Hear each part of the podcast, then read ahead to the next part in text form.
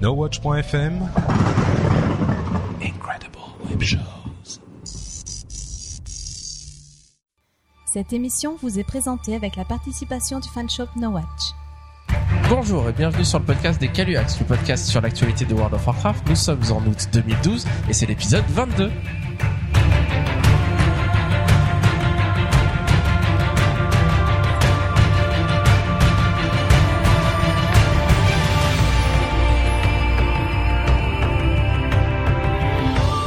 Bienvenue sur le podcast des Caluax, le podcast sur l'actualité de World of Warcraft, épisode 22. Et euh, ami Caluax, bonjour, bonjour à vous. hein. Salut. Bonjour à tous. Alors, qu'est-ce que vous avez fait sur WoW ce mois-ci, Charis? Des réputations. Il n'y a plus rien à faire en fait des réputations. Et je suis montée 525 en archéo. Oh, Je ne vous en parlerai donc plus. Maintenant c'est bon. une page est tournée. Euh, et euh, voilà, réputation principalement, ancien donjon, euh, voilà. Pour faire des t'as réussi à jouer à WoW ce mois-ci Bah un petit peu, ouais. On Un fait- petit peu. Bah, en fait, c'est grâce à vous parce que c'est vous qui me dites ouais, viens jouer avec nous. Et, On t'oblige à, à quitter StarCraft 2 un petit Ouais, peu pour euh, te, te désintoxiquer. euh. intoxiquer et trouver aller le- sur le- le- la joie de jouer un petit peu en groupe. Et oui, euh, donc du coup, grâce à vous, j'ai joué l'un de mes rerolls, mon DK, qui est passé 84 euh, cette semaine. Donc euh, Bientôt 85. bientôt 85. Troisième 85. et Ce sera le troisième 85. Ouais. Oh. Et ce sera mon objectif pour le prochain mois, cher ami. Prochain objectif. Toi, auditeur, McCracken s'engage ce soir. Qu'est-ce Mac- que Ma Kraken approved. qu'est-ce que qu'est-ce que tu fais sur WoW ce mois-ci Tu as joué Non. Si, un petit peu, euh, Ah. mon, mon chasseur. Mais euh, si j'ai fait quelques Il est niveau combien quelques raids avec Il est vous. assez haut, non 70 quelque Là, chose comme ça oui, euh, je suis à 72. T'es un orphandre Donc ton objectif là pour le mois Euh, je me suis acheté un nouvel ordinateur, donc je suis sur d'autres jeux pour Ah, l'instant. il J'ai pas teste d'objectif. plein de jeux. euh, Tu les testes en haute résolution. Voilà. Yori, qu'as-tu fait ce mois-ci? Euh, j'ai fait de la pêche tous les jours pendant 10 minutes. et à côté Yori de ça, est quelqu'un d'organisé. Ça fait un tout 10 minutes de sport et, par et jour, à côté de ça, j'ai monté les réputations pour un pour une personne de la guilde qui était partie en vacances. voilà. Parce que j'aime tellement il- ça. Quand il a fini de farmer pour lui, euh, en plus c'était les Hydraxiens, Ouais. Molten Core, Ah, le truc qu'on a fait 25 fois euh, juste pour passer exalté. Donc si toi Et aussi, toi, tu continues. euh, Parce que j'aime ça. cher auditeur, tu pars en vacances, n'oublie pas de demander à Yuri de monter tes réputations. Tu lui donnes ton compte, y a Ouais, pas tu- de problème. enfin, il faut- tu changes ton mot de Il passe après. suffit de mettre le mail et le mot de passe sur le en commentaire et c'est bon. Ok. euh, bah, voilà, quant à moi, bah oui, j'ai joué beaucoup ce mois-ci, euh, alors qu'il n'y a plus rien à faire dans le jeu. Là, on s'ennuie, on attend Mist of Pandaria, et pourtant, euh, j'ai fait beaucoup de faits, beaucoup de choses euh, diverses et variées, et notamment mon paladin qui est niveau 83 ou 84, quelque chose comme ça. 83 je crois. 83 et que j'ai décidé de le stuffer avec un stuff qui pète et qui, qui soit très beau. Et du coup euh, j'ai fait mon rêve. Non j'ai toujours rêvé de d'avoir un paladin Ton rêve en mais oui euh, de, toutes les nuits je rêve. Dans mon rêve je, je rêve que je suis euh, T2 paladin euh, ce stuff qui est tellement beau rouge éclatant.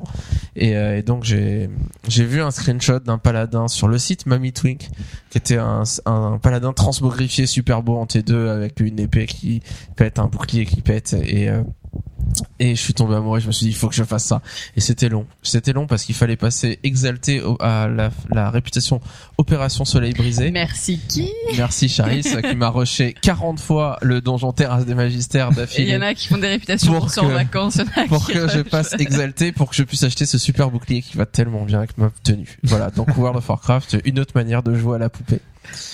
Euh, sinon, pour notre guilde, on a continué à raider un petit peu, gentiment, parce qu'on est en vacances, et on s'est donné l'objectif de, faire un peu de HM, voilà, histoire de s'occuper, même si on a clairement pas le niveau ou la motivation de s'impliquer pour en faire. Euh, et donc, on a fait Ultraction, qui a été assez facile. Vous avez pas trouvé ça Ouais. facile Bon, faut avec bien le nerf synchro. 30%, avec Ouais. le stuff qu'on s'était fait comme départ aujourd'hui, bien sûr. Hein. Ah parce qu'on Mais c'est vrai que une fois que j'ai eu l'impression d'avoir tellement galéré. non mais avec le une fois qu'on a la compo et qu'on a les bonnes personnes pour encaisser euh, les les je sais plus comment ça s'appelle le truc du crépuscule là. Mm. De Bah, c'est vrai qu'une fois qu'on était bien synchro, ça, ça a été tout seul et Mm. on l'a tombé facilement. Bon, on a fait des tries sur Your Sage, mais là c'était pas pareil. Hein. et puis euh, les premiers pools, c'était un peu bon. C'est quoi la strat on s'en fout, on y va, on, on zergue. Allez, on passe tout de suite à la partie news.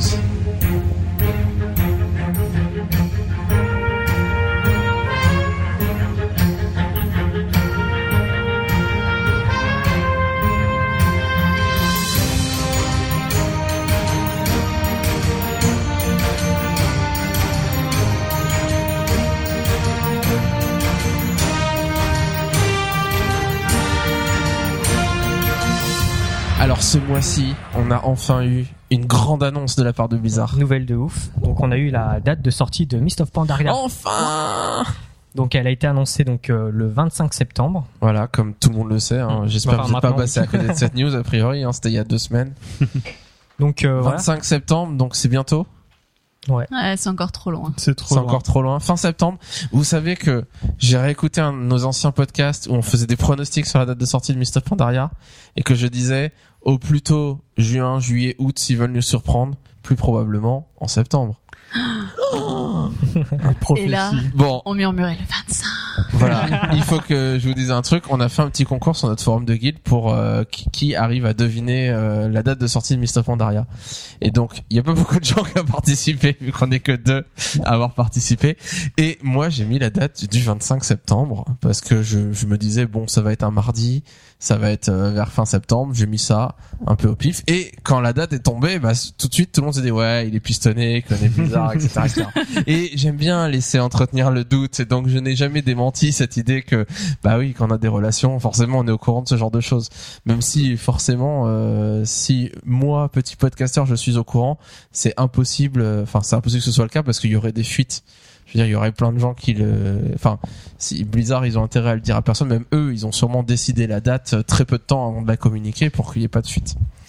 Euh, alors, qu'est-ce que tu peux nous dire sur cette date de sortie de Mist of Pandaria? Alors euh, pour euh, la sortie de Mist of Pandaria, ils vont proposer une édition dématérialisée, mais elle aura la particularité d'être deluxe entre guillemets, parce qu'elle va proposer les avantages de la collector, donc la monture, le familier et des petits trucs pour Diablo et Starcraft. Et euh, Collecteur portraits. dématérialisé, ça Ouais. c'est une bonne. donc il y aura pas le l'OST, le tapis de souris, Ouais, il y aura euh, pas tout de ce la qui version est- matérialisée. Ouais. C'est c'est marrant parce que tous les MMO font ça maintenant depuis très longtemps. Tout le monde a une version collector, même les jeux euh, qui sont pas MMO souvent vendent une Mm. collector avec des bonus in game. Et Blizzard restait attaché au fait qu'il fallait avoir la boîte. Et donc là, il voilà, il passe à la version dématérialisée collector. Voilà. Même si la collector en boîte exi- existe comme d'habitude et va, va sortir. Voilà, donc euh, elle sera proposée au prix de 60 dollars ou de 50 euros. Ah ah, Ah ah moins cher si on est européen alors. Voilà, exactement. Donc il y a une vraie conversion euh, euro, euro dollar qui a Donc été ça revient au même a priori. Mm. Sauf que euh, pour Ils une fois, on la se fait pas entuber avec du 60 dollars, 60 euros. Ouais, ils ont pas fait un dollar est égal à un euro. quoi. Ouais, ce qui est surprenant, moi j'ai rarement vu ça. hein. C'est vrai. La plupart des boîtes de jeux vidéo ou des des produits comme ça euh, high tech en général, euh, comme il y a les taxes, comme il y a plein de choses qu'on doit payer en plus, euh, finalement euh, ça revient au même prix et là euh, c'est moins cher si on est européen. Ouais, donc euh, le fait qu'ils proposent cette édition euh, collector euh, dématérialisée entre guillemets, euh, est-ce que ça va permettre euh, aux joueurs de trouver plus de collectors matériels, enfin en version boîte? Ça c'est une bonne question. J'espère de Moi j'espère aussi. Je veux ma collector Ouais, en Est-ce qu'ils vont pas en produire moins aussi C'est le risque, quoi. Non. C'est-à-dire qu'ils vont moins, vendre moins de Oui, oui, et que du coup ils ouais, en produisent moins en Mais matérialisé. euh, moi, je suis vraiment. euh, Enfin, il y a beaucoup de gens qui achètent la collector pour le, Mhm. les bonus in game. Ouais, la- Et là, c'est moins cher que la la boîte. mini. La boîte, c'est 70 euros a priori ou 75 euh, euros. Là, c'est 50 euros, donc 25 euros de moins pour avoir les bonus in game, etc. Ouais. Euh, moi, j'imagine qu'il y a beaucoup de gens qui vont être intéressés par la, la Deluxe digitale là. euh, et c'est euh, bon, c'est un, c'est un bon plan. Yuri est perdu. Yuri, Yuri a frôlé la crise cardiaque. On a tous été inquiets pendant une seconde. Euh, donc, euh, la manière dont ils ont divulgué la sortie de Mist of Pandaria, en fait, euh, correspondrait. Enfin, ça a été euh, annoncé euh, un mercredi, donc euh, 25, 25 juillet, juillet. 25 juillet, voilà, pardon. Ouais. Je cherchais la date. Euh, dans l'après-midi. Voilà, dans, dans la journée, en fait, et ce qui correspondrait à. Enfin, ce qui correspond à deux mois pile, en fait, avant la sortie du jeu. Ouais, donc pour Diablo 3, il nous avait déjà dit que il fallait deux mois en général entre la date de sortie et la sortie du jeu, le temps de tout préparer, etc. Et là, comme toutes les extensions précédentes, comme toujours, euh, comme ça s'est passé avant, euh, c'est toujours la même rengaine, c'est un communiqué de presse. En général, moi j'ai toujours vu un lundi ou un mercredi après-midi vers 15-16 heures. Euh, L'info tombe et c'est deux mois après pile poil. Ou à quelques jours près. Et puis quoi. du coup, c'est pas une info euh, hyper médiatisée. Enfin, je veux dire, c'est qu'il il annonce Bah, pas à la Gamescom, c'est annonce partout sur tous les sites de l'E3. jeux vidéo ils le mettent Oui, sur leur site tu tombes pu, direct euh, là-dessus Ils auraient Mais pu en effet, c'est l'E3 pas- c'est pas lors d'une là occasion. à la Gamescom cette semaine. Je veux dire, euh, enfin, alors ça, c'est Ouais. plus tard, mais mais ils font quand même tout ça, enfin pas dans l'ombre, mais tu vois, c'est ça coule comme ça. Bah tiens, nous, fait, ça sera à cette date-là. au mois de juillet chaque semaine qui passait et je me disais mince purée c'est dans deux mois c'est dans deux mois et tant que la date n'était pas sortie je me disais purée c'est dans deux mois et je me disais mince ça sera mi-septembre parce qu'on est mi-juillet et on avançait je me disais oh là là ça commence à faire tard et secrètement j'espérais qu'ils changent leur routine de ces deux mois et qu'ils se disent ça y est on est prêt on balance le jeu dans un mois ou ou, mieux qu'ils disent Mrs. Pandaria sort demain mais là voilà ça Dans c'était ça, c'est- dans mes rêves, exactement.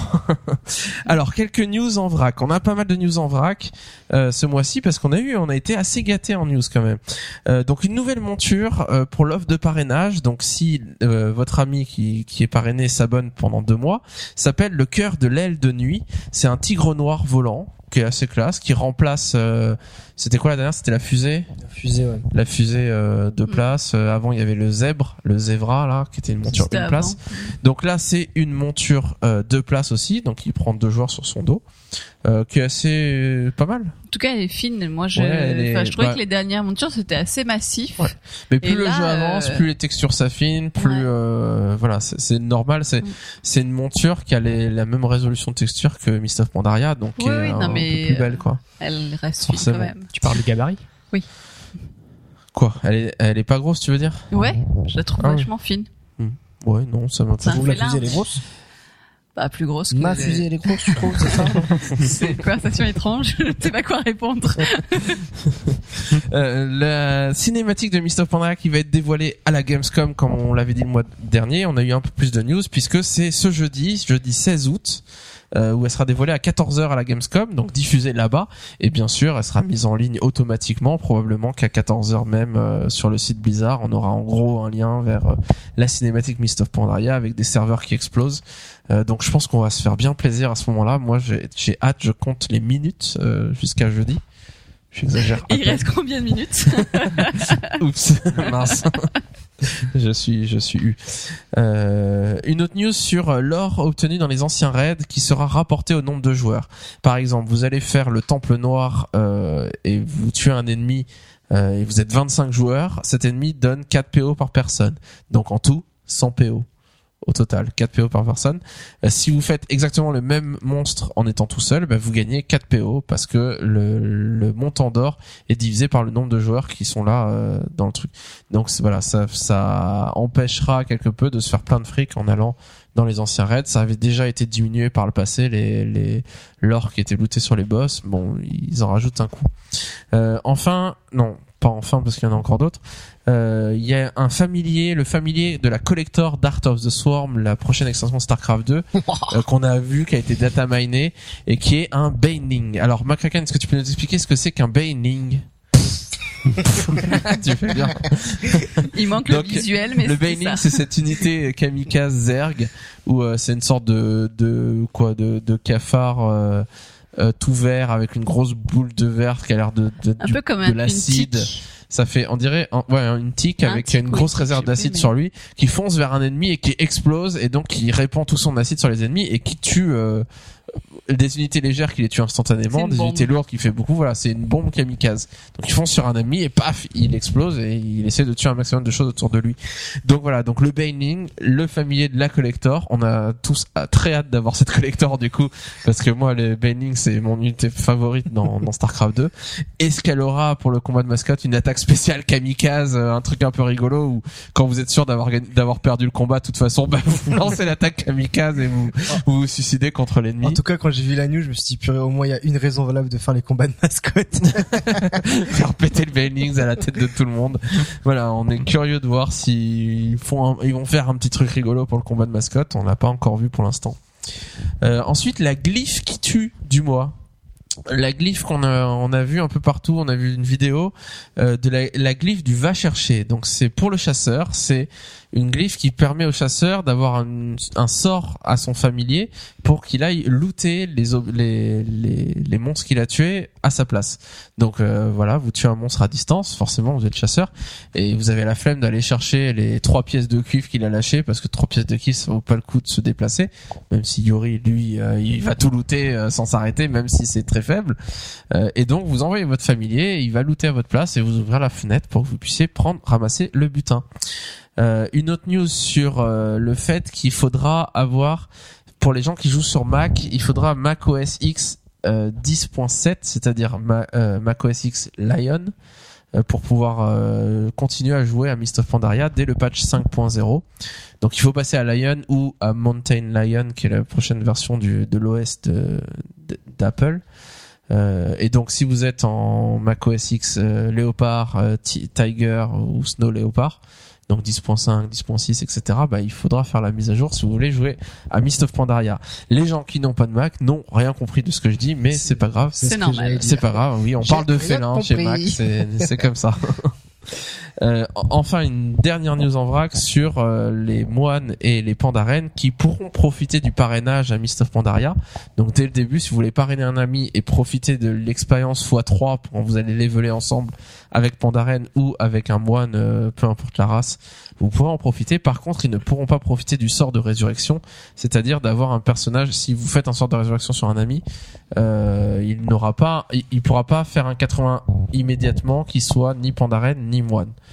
Voilà, donc il y a, y a des gens qui prévoyaient de faire ça pour essayer de rusher pour être le premier moine du serveur ou, ou euh, non, il n'y a pas de, de au fait euh, first des races. Donc c'est juste moine Pandaren le, le first et ça ne sera pas possible. Euh, par contre, probablement que vous pourrez changer de race en Pandaren automatiquement. Je suis pas sûr qu'il soit exprimé à ce sujet, mais à l'époque Cataclysme, quand Ouais, vous, pouviez euh, payer pour devenir un Worgen ou un Gobelin instantanément, et comme il n'y a pas de first euh, de ces races-là, bah, ça posait pas de problème dans la compétitivité. Euh, une news, casse-pipe, une news extraordinaire, la news du mois, la news la plus importante et la plus euh, extraordinaire qu'on a eu ce mois-ci. Allez, Oui. vas-y, maintenant faisons un truc bien. Il Comment va falloir l'enjoliver pour euh, en faire quelque chose d'intéressant de cette news. euh, Alors Blizzard trouve qu'il y a trop de noobs euh, dans le jeu, donc euh, Il veut les regrouper à un autre, les parquer dans le même enclos pour, euh, pour les je isoler. vais vous parler des guildes d'intégration d'un programme que, que Blizzard teste, euh, que vous avez peut-être lu dans les news. Euh, certaines guildes euh, sur les serveurs de Ijal, Dalaran et les Champs Éternels peuvent se proposer euh, auprès de Blizzard pour en fait euh, être une guilde d'intégration aux nouveaux joueurs. Je pense que c'est en préparation de l'arrivée de euh, potentiels nouveaux joueurs pour Mist of Pandaria. euh, qui seront certainement dirigés sur ces serveurs qui sont très peu peuplés actuellement. Et les guildes euh, actuelles se proposent de donc de prendre ces nouveaux joueurs et euh, de un peu de leur enseigner comment euh, comment jouer à WoW, etc. Donc les avantages pour les guildes qui se proposent sur ces serveurs, euh, c'est d'avoir le statut euh, MVP qui est- Most valuable poster voilà le, le poster le, le plus euh, euh, euh, de valeur. de valeur, bien sûr, euh, sur les forums officiels, c'est-à-dire que euh, quand ils écriront des choses, ce sera écrit en vert. Et ça, c'est bien. bon, on rigole, mais je pense que quelqu'un qui rejoint WoW actuellement, c'est tellement compliqué et tout le monde parle en extraterrestre. C'est quand même une pas si mauvaise idée pour eux. Pour nous, ça changera pas notre manière de vivre. Euh, et puis euh, pour Blizzard, évidemment, c'est une bonne façon de prendre euh, déjà la main d'œuvre euh, sur place et, et de de- d'en faire quelque chose de productif. C'est beau. La vision de casse-pipe du monde. Des commentaires Non, pas de commentaires. Parce qu'il y a un gros blanc là. Donc, non, euh, mais pas, moi, euh, ça vous l'air écrire perplexe. en vert, j'ai déjà fait sur Word. euh, Oh. Ça me passionne pas. c'est pas euh, bon. Non, mais c'est vrai que ça peut être pas mal pour. Enfin, Mais non, c'est nul. nouveau. Arrête de faire genre. non, mais tes nouveaux joueurs, tu vas. Après, le problème, c'est que je sais Dans une guilde euh, d'intégration. bah, ça va être blindé la guilde, donc c'est un peu étrange, mais euh, pour se sentir important au milieu de ça. Mais mais en tout cas, Ouais, je si suis ça peut curieux de voir les permettre. retours de ce que ça va faire. Si ça peut permettre de euh, réunir des joueurs pour faire faire des events et d'expliquer en effet pour des nouveaux joueurs qui sont paumés. Ils ont viré des MJ et ils font travailler les joueurs à leur place, quoi. Non, la contrepartie, c'est que si vous êtes euh, un mec qui, est, qui aimait le PVP et que vous avez envie d'aller dans un serveur où il y aura beaucoup de joueurs qui s'y connaissent pas, eh bien, euh, voilà, Ijal, Voilà, vous pouvez repérer-. Vous pouvez repérer les mecs à leur, à leur guilde, ça va, ah, c'est guilde d'intégration, bien.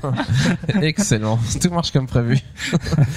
ouais. Non, mais c'est, bon, pour moi, ce truc-là, ils l'ont fait, euh, C'est une expérience. c'est voilà, c'est une expérience, ils font ça pour voir, euh, et puis, ça leur coûte rien de le faire. Ça mobilise rien comme ressource. Euh, c'est l'été, euh, bon voilà, ils font des petits trucs rigolos pour voir, et puis, et puis ça ira jamais plus loin que ça. Quoi. Enfin, je vois mal ce truc-là euh, donner quoi que ce soit de, enfin de, de très innovant, de très original quoi. Autre chose sur là-dessus Non, c'est bon? C'est bon. Euh, McCracken, un peu de lore sur le patch euh, donc 5.0.4, le patch pré-Mist of Pandaria. Qu'est-ce qui va s'y passer? Parlons de l'or, parlons de Terra Mort. Il est chaud, McCracken, il est chaud. Je le voyais concentré depuis trois minutes, là. il cherchait sa rime, il cherchait sa rime. Et quand je lui ai dit parlons de l'or, il a fait mais oui. C'est qui l'or? Non, pardon. Alors, donc, ouais, non, euh, faut pas aller trop là quand même. donc il y aura bien sûr la bataille de Terra Mort. Vous imaginez bien que quand je parle de Terra Mort, il y a cette fameuse bataille, quoi. Je pense qu'on en avait déjà parlé, et qui aura lieu au patch 5.0.4. Euh, donc euh, apparemment, elle ne- enfin c'est même sûr, elle ne sera pas testée sur le PTR, donc euh, ça évitera de spoiler, de d'être teasé juste avant euh, cette euh, cette bah cette ce quoi ce cette patch. cinématique, Tant qu'on l'aura pas fait, on saura pas ce qui s'y passe. voilà. Enfin, on saura le jour même sur un mode champion. euh, Ça, je trouve ça cool. Après, s'il y a des gens qui voulaient tester avant, bah, je sais pas, peut-être qu'ils peut-être qu'ils seront euh, Bah, tant pis, ils seront frustrés. ouais, c'est tout. frustrés, Non, non, mais ils vont le tester en interne et nous, on n'y aura pas accès. Personne n'y aura accès sur PTR. euh, personne n'aura les fichiers tant qu'ils le mettront pas dans le jeu. À moins qu'ils nous le fassent précharger, que, et que Mode Champion le datamine. euh, Bref. Non, mais on veut juste savoir c'est qui qui gagne à la fin. Moi, j'espère La que, Horde! j'espère que Jaina sera sauvée. Alors Alors, oui, elle a un nouveau design dans, Ah. Dans Mist of Pandaria. Elle a les cheveux blancs, elle a l'air un peu fêlée. Un peu fêlé. Alors, il a été écrit dans le patch note, alors je vous le lis. Le chef de guerre Garrosh, obsédé à l'idée d'assurer la suprématie de la Horde dans tout Kalimdor, lance une attaque de grande envergure contre l'île de Jaina. Terra mort. Bien que les défenseurs de l'Alliance fassent de vaillants efforts pour repousser cet assaut soudain, ils vont vite se rendre compte qu'ils ne sont pas préparés à faire face au véritable plan de Garrosh. Tin, tin, tin, tin. Alors, quels sont-ils les véritables plans de Garrosh Moi, j'attends un truc de ouf quand on me tease comme ça. hein. Il Ah, va je- créer son château là-bas. Sans résidence Je vais secondaire. me faire une Ce piscine. sera sa maison de campagne. Ah, moi, j'ai vraiment hâte de voir comment le lore. euh, J'ai l'impression que cet événement va lancer tout le lore de Mist of Pandaria avec la guerre hors d'alliance et vraiment euh, comment l'alliance va s'en remettre. Et il disait que Varian Rin euh, Bah, va être un peu va devenir un grand roi euh, à, à Mist of Pandaria avec dans un certain nombre de quêtes. Donc voilà, j'ai l'impression que tout va partir un peu de ce- cet event là. Et, puis part- peut-être que Garrosh, c'est là qui va commencer à péter un câble et qu'on va se rendre compte que bah oui, ce sera lui le boss de fin. quoi. Bah, ce sera sûrement la suite de la fight de Garrosh contre Varian. euh, suite, euh, c'était quoi déjà? Ouais, dans la Ouais. dans la Cinématique la vidéo euh, pré-Ulduar. voilà après le Séparé duar par se, Jaina il se et, tape un euh, peu quoi.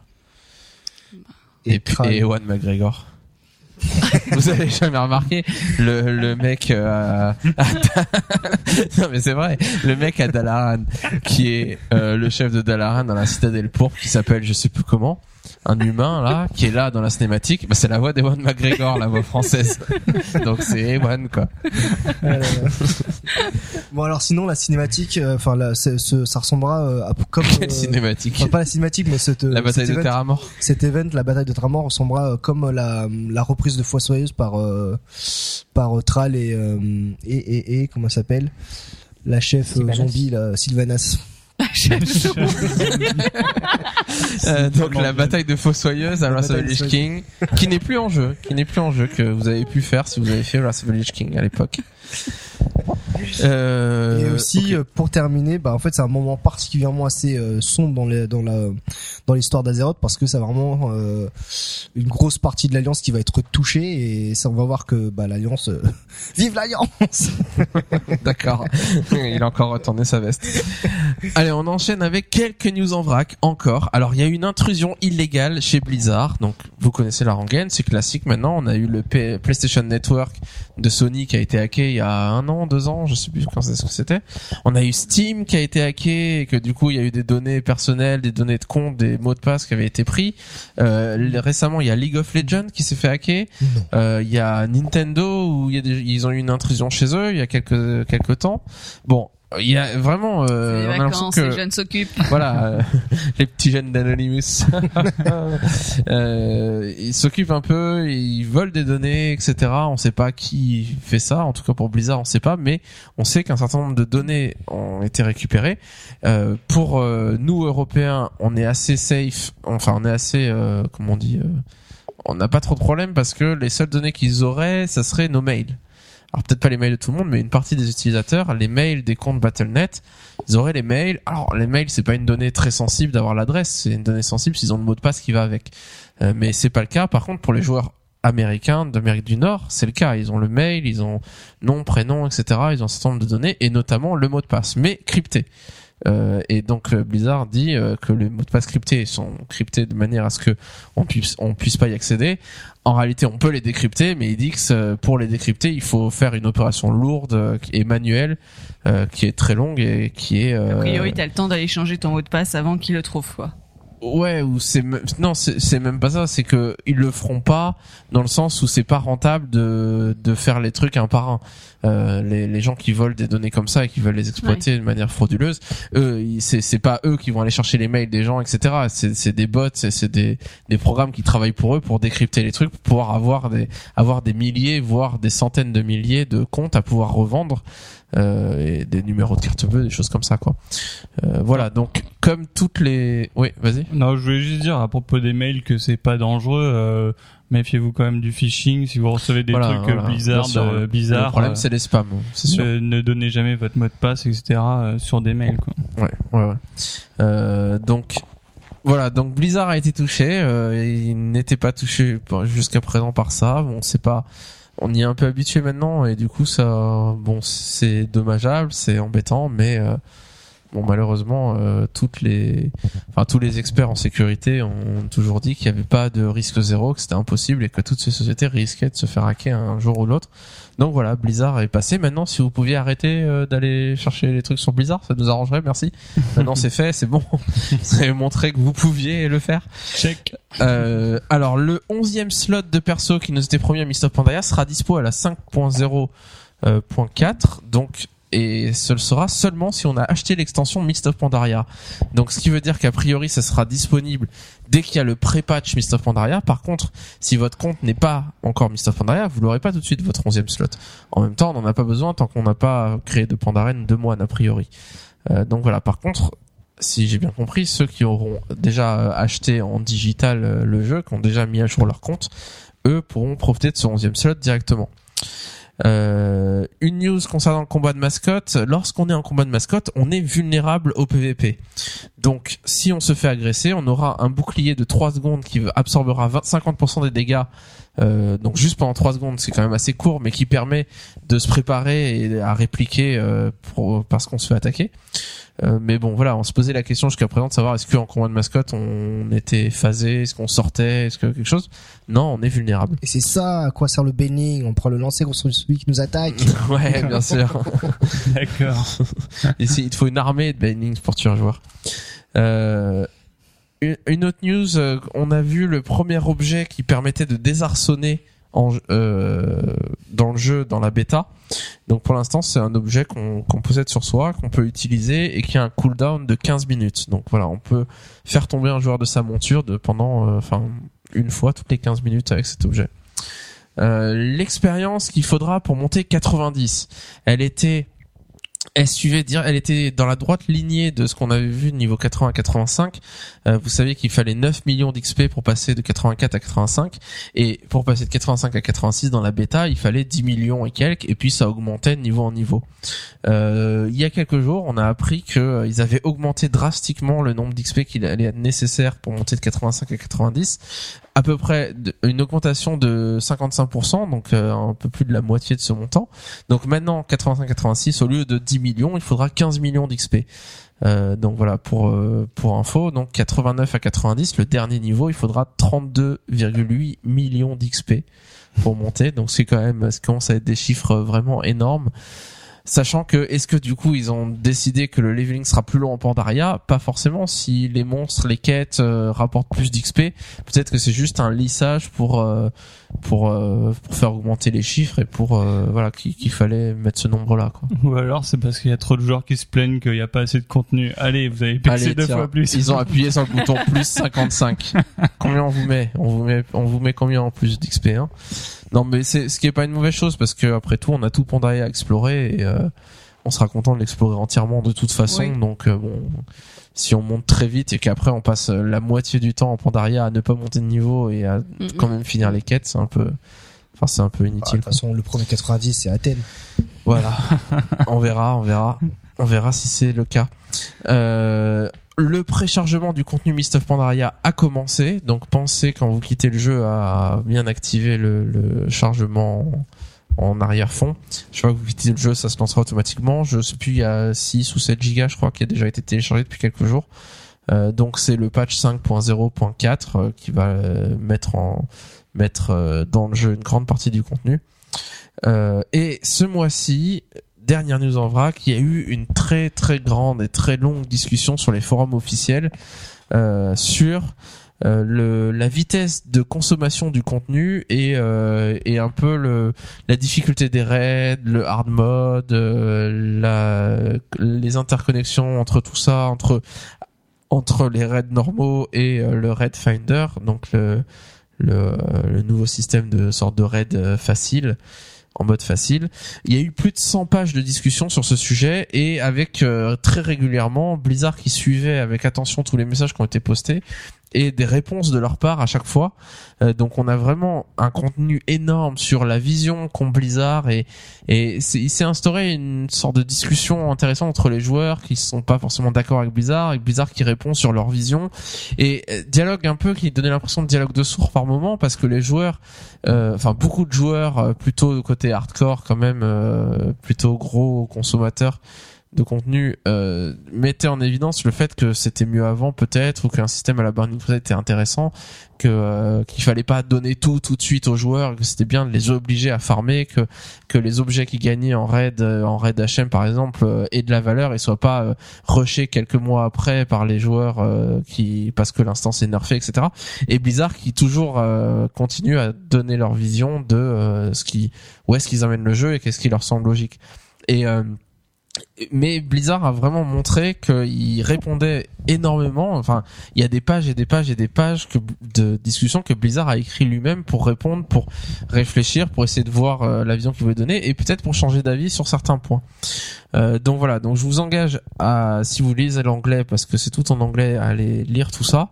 Euh, notamment un, bon, une bonne grosse partie sur le rôle du Red Finder, donc de ce raid facile et de qu'est-ce que pourquoi Blizzard l'a intégré, qu'est-ce qu'ils veulent euh, en faire, parce que beaucoup de joueurs hardcore voudraient qu'il soit supprimé parce que c'est une manière de voir le contenu beaucoup trop facile euh, à leur goût ou au moins qu'il soit décalé, que ça soit aux pages d'après par exemple qu'on qu'on voit le Red Finder. Blizzard n'est pas du tout d'accord avec ça. Euh, c'est vraiment passionnant à lire. Il faut vraiment, bon, il faut lire l'anglais, hein. et euh, peut-être qu'on en parlera plus tard. euh, on fera un thème du mois complet là-dessus, possible dans les prochains mois. Euh, mais bon, vraiment quelque chose d'intéressant pour voir la vision de Blizzard et et, euh, et ça donne vraiment beaucoup d'éléments de réponse sur pourquoi est-ce que certaines choses ils ne le font pas, pourquoi certaines choses ils pourraient le faire à l'avenir. Euh, voilà, donc quelque chose d'intéressant.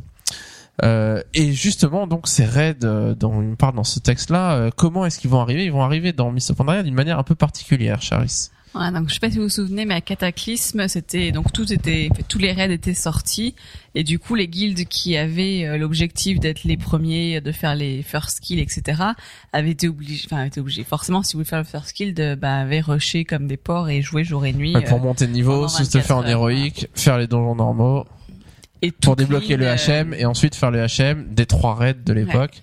Et Donc ils c'est avaient pu, du coup, du vu boulot, que tout quoi. était sorti en même temps, ils avaient pu en effet avoir ce ce, ce mouvement-là de, de jeu et, euh, et c'était un sacré euh, un sacré objectif. Euh, donc là, euh, Blizzard fait un petit peu différemment cette fois-ci. Ils ont l'objectif de lisser en fait la manière euh, dont les raids vont s'ouvrir au fur et à mesure. Euh, ils veulent pas qu'il y ait euh, trois tonnes de contenu balancé et puis euh, les gens rush s'ils le souhaitent. Là, ils vont faire, ils vont faire de façon plus plus progressive. Donc, quand Mist of Pandaria va sortir, la première semaine, il n'y aura uniquement que les deux World Boss euh, qui seront disponibles, que deux World Boss qui seront disponibles. Euh, ça, ce sera pour la première semaine. Donc, de toute façon, généralement, la première semaine, euh, On va on monte de niveau, on va faire des on héroïques, se explore, stuffer. euh, on se stuff, etc. Au bout d'une semaine, euh, il y aura l'ouverture d'un premier raid euh, des caveaux de Mo- Moglushan en mode normal euh, uniquement. Et la semaine suivante, il sera ouvert euh, en Red Finder et en hard mode pour ceux qui auront fini euh, le mode normal pour le hard mode. Donc ça, déjà voilà, c'est déjà progressif au niveau de, euh, donc ça limite la possibilité de rusher aussi. euh, faut y aller au fur et à mesure quoi. Euh, par la suite, donc 15 jours, ouais, 15 jours après, euh, même plus que 15 jours. Euh, après le 30 octobre, euh, donc après tout ça, il y aura l'ouverture du cœur de la peur et terrasse printanière, donc les deux raids suivants, euh, qui seront ouverts d'abord en normal. Il y aura aussi l'objet euh, comme euh, contrainte quelque part de terminer le premier raid pour accéder au second raid, ce qui ressemble un petit peu à ce qu'ils ont fait actuellement, euh, euh, enfin ce qu'ils ont fait à Cataclysme avec les trois euh, les trois donjons. Euh, Il fallait les faire dans l'ordre. il fallait faire dans l'ordre. Donc il faut faire le fois. caveau pour ensuite avoir accès au cœur de la peur et à la terrasse printanière. Voilà. Euh, et donc la semaine suivante, euh, après c'est l'arrivée de ces deux raids, il y aura comme pour le caveau les deux raids qui seront accessibles en Raid Finder et en hard mode, en hard mode pour ceux qui ont fini le, le mode normal. Euh, Il y a des gens sur les forums qui du coup se sont inquiétés en disant mais vous avez pas fini le, le raid cœur de la peur terrasse printanière du coup?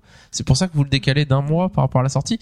Et Blizzard a dit non on a fini mais vraiment on veut décaler pour lisser pour laisser plus de temps aux, aux gens de finir le raid et puis pour euh, oui, puis ça pour permet, profiter un peu plus du euh, contenu d'étaler Ça un petit peu. permet d'obliger les joueurs aussi à pas euh, bouffer euh, tout euh, tout le contenu en un mois et, et a ils ont dit après, ils ont dit et- que les deux raids il fallait juste les activer pour les mettre sur le serveur mais qu'il y aurait rien à télécharger sur ces raids là tout est contenu dans l'extension of Pandaria dans le le, le 5.0.4 euh, enfin qui C'est arriver. qu'ils sont pas prêts, c'est qu'ils veulent. Voilà, euh, c'est qu'ils veulent vraiment juste le débloquer un peu plus tard. Voilà, ils veulent lisser euh, le, enfin ils veulent que ce soit progressif au niveau de des raids.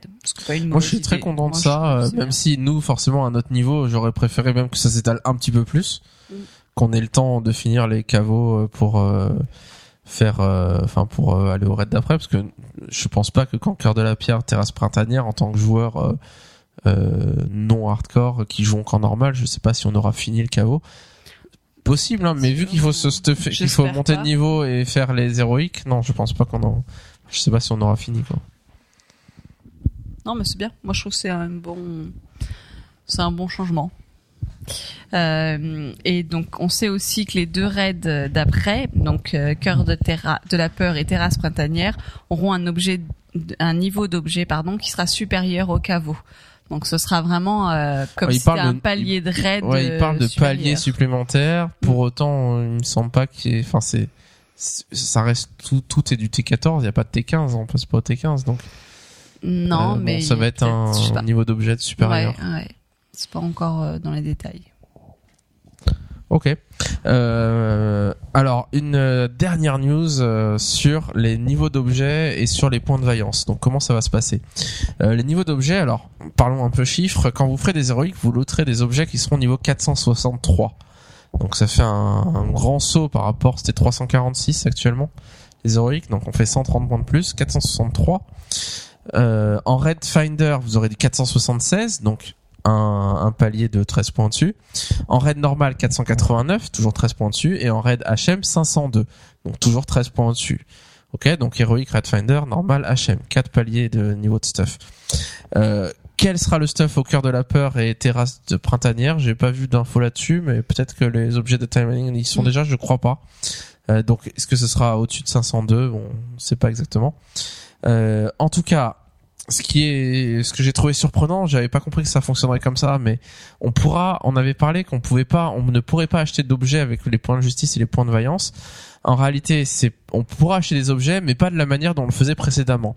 Donc tous les objets euh, de type T14 par exemple, euh, ou les objets qu'on a l'habitude de trouver contre des points de vaillance, ne seront pas achetables euh, comme c'était le cas avec un intendant dans notre capitale qui nous offre ces objets-là. Par contre, on pourra quand même acheter des objets avec les points de vaillance et les points de justice auprès des intendants des différentes réputations qu'on aura montées. Donc si vous avez, à partir du moment où vous avez choisi une réputation, vous faites des quêtes journalières pour la monter et que vous êtes honoré, vous pourrez acheter des objets de niveau 450 contre des points de justice. Donc niveau 450, ça veut bien dire euh, un- d'un niveau inférieur au niveau des objets qui tombent en héroïque. Donc c'est pas comme actuellement où les, les points de justice donnent des objets euh, de niveau supérieur, enfin du niveau de Égal ou supérieur. en- ouais égal au raid précédent euh, du patch précédent finalement. Ouais. Hmm. Euh, donc c'est c'est vraiment très différent. Là, c'est des objets niveau 450 et après le patch, il y aura pas des objets meilleurs contre des points de justice a priori. Alors à moins qu'ils changent des choses, qu'ils rajoutent des choses. Mais euh, là, c'est vraiment des objets niveau 450 qui nous aident à se stuffer un peu de base pour pouvoir euh, faire des héroïques plus facilement ou aller en raid, pouvoir compléter un peu euh, son stuff qu'on aura ramassé en héroïque. Et vous pourrez acheter auprès de ces mêmes intendants avec une réputation révérée des objets niveau 489, donc équivalent aux objets qui tombent en raid normal. Donc pas de T14, donc pas de bonus 4 pièces. Euh, ces pièces-là seront euh, obtenables seulement en raid normal, euh, en raid finder aussi et en raid HM. Les points de vaillance, donc on les obtiendra par des quêtes journalières ou en faisant des donjons. Et lorsqu'un donc un personnage aura toujours une limite maximum de points de vaillance par semaine, donc qui est 2000 toujours. Et, et quand on aura atteint cette limite de points de vaillance, donc dans la semaine, on aura un sort d'amélioration qui apparaîtra sur nos autres personnages qui permettra d'augmenter le gain de points de vaillance de 50%. Donc la moitié des points de vaillance en plus dès qu'on en gagne. Et il y aura euh, une limite cette fois, alors que c'était pas le cas avant, au point de vaillance qu'un personnage peut avoir sur lui, à, savoir 3000 points de vaillance. Donc on pourra pas stocker euh, éternellement des points de vaillance. Actuellement, on peut les points de justice c'est limité à 4000, mais le point de vaillance on peut en avoir autant qu'on veut. Donc là, voilà, ce sera 3000 points de vaillance. Avant de euh, clôturer ces news, on Casse-Pipe nous a prévu une petite partie pour nous expliquer comment est-ce qu'on tank avec un moine. Voilà, voilà. Alors, euh, on va parler du maître brasseur, qui est la spécialisation tank du moine. Euh, juste avant, je j'aimerais encore rappeler que c'est encore à la bêta et que j'ai vu quelques petits changements, euh, des choses que Ouais, ça, j'avais ça dit. change en permanence. Donc voilà, moi je vais Mais bon, fais-nous ressentir le feeling euh, de cette classe un peu euh, de manière générale. Alors, pour ceux qui n'ont pas trop l'habitude du tank, le tank c'est déjà la prise d'aggro. La prise d'aggro ici avec le moine, euh, vous avez bien sûr le classique, euh, la provocation classique sur une seule cible. Et euh, vous C'est avez quand tu balances des insultes en fait. voilà là Tu ça provoques, tu s'appelle- dis hey, gros lourd et là le mec oh tu m'insultes, je vais te taper toi en premier plutôt que le mage derrière qui me fait mal avec ses boules de feu. voilà et ça s'appelle persiflage donc tu as tout à fait raison. Persiflage, hein, Voilà. tu persifles. Euh, ici, on a un, un aggro euh, AE en plus. Donc, c'est un jet de tonneau. C'est assez drôle. Vous prenez un tonneau de bière et vous le lancez et ça aggro euh, toute une zone. Euh, ce qui sera pratique euh, dans, dans les donjons. Euh, voilà. Les cycles, je vais pas passer vraiment trop de temps dessus parce que ils sont assez euh, classiques et ce qui est plus intéressant pour le tank, c'est comment il encaisse et comment on va gérer ça. Donc sachez simplement que bien sûr dans vos cycles AOE, euh, les, dama- les damages d'AOE euh, sont euh, enfin le principal damage AOE est en cône, ce qui fait qu'il faudra placer vos groupes euh, plutôt en, en, en colonne que euh, taper un peu n'importe où sur le sol. plutôt que les avoir un peu à droite à gauche Voilà, derrière. Donc ce qui, ce qui demandera un peu de, de gérer euh, la position du groupe. Euh, un petit mot avant de parler de l'encaissement, aussi sur la gestion des casters, parce que si vous avez déjà tanké en vie, vous savez que votre play, c'est euh, vous aggroez un groupe et puis il y a le caster qui reste tout seul au fond et qui continue à tirer et qui prendra l'aggro du healer si vous faites rien. Donc euh, les casters, en fait, vous n'avez pas de super techniques comme les paladins, euh, bouclier, silence, euh, et puis hop, tu viens. Là, il va falloir aller au corps à corps parce que les moines ont leur technique de la, frappe à la gorge dont j'a- j'avais parlé précédemment pour les silences et pour qu'ils commencent à vous suivre. Alors, c'est un peu relou, mais je vous rappelle que le moine est quand même une classe très mobile. Ce qui une petite roulade, un coup à la gorge et on revient. c'est un peu ça l'idée. Et comme ils sont sympas quand même Blizzard, ils vous donnent aussi une autre technique euh, qui s'appelle fracas, qui en fait force la cible, enfin vous chargez une cible et elle force la cible à vous charger en même temps et vous vous retrouvez à mi-chemin. Donc euh, vous pouvez aussi utiliser euh, cette technique pour rapprocher un petit peu le caster de vous pour pas aggro d'autres packs qui seraient à côté quoi.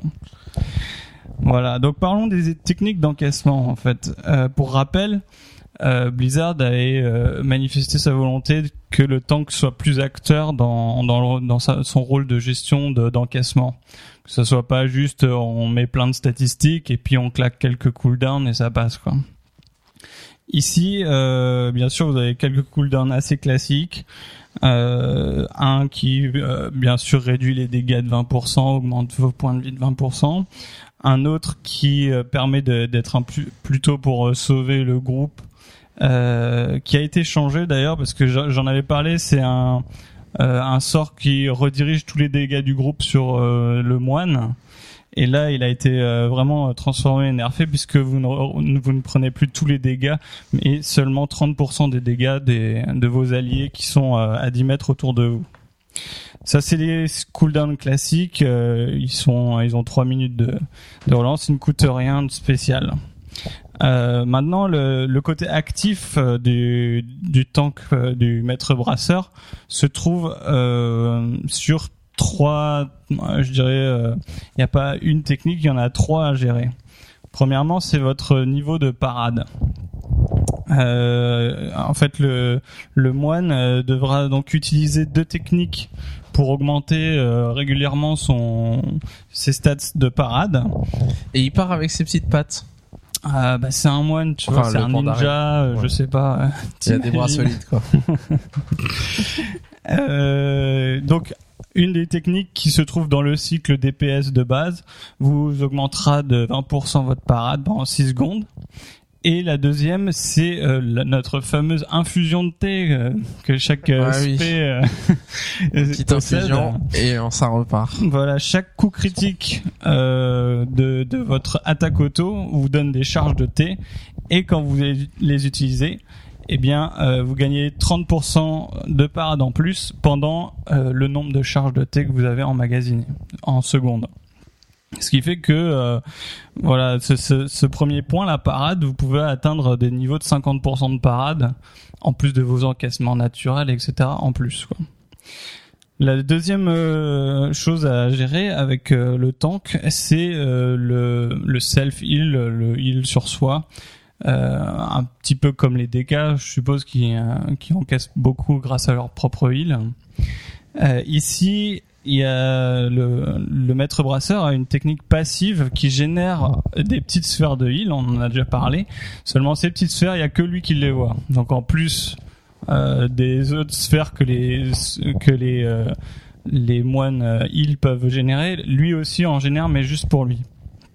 Euh, Et il Donc- doit aller dessus pour les ramasser. voilà, donc ce qui fait qu'il faudra un peu bouger. Je suis désolé. donc tu verras, donc tu verras les moines euh, tanks là qui, qui courront à gauche, à droite, tout droit. Attends, faut que j'aille là-bas. Attends, faut que j'aille là-bas. Et mais qu'est-ce qu'il fait quoi? Il a des alus. Mais oui, il faut que je ramasse les orbes. Oh là là. Ils sont là, ils le sont mec, là. Il a pris. Je il les vois. Depuis qu'il a pris son infusion, euh, il voit des boules qui tombent par terre.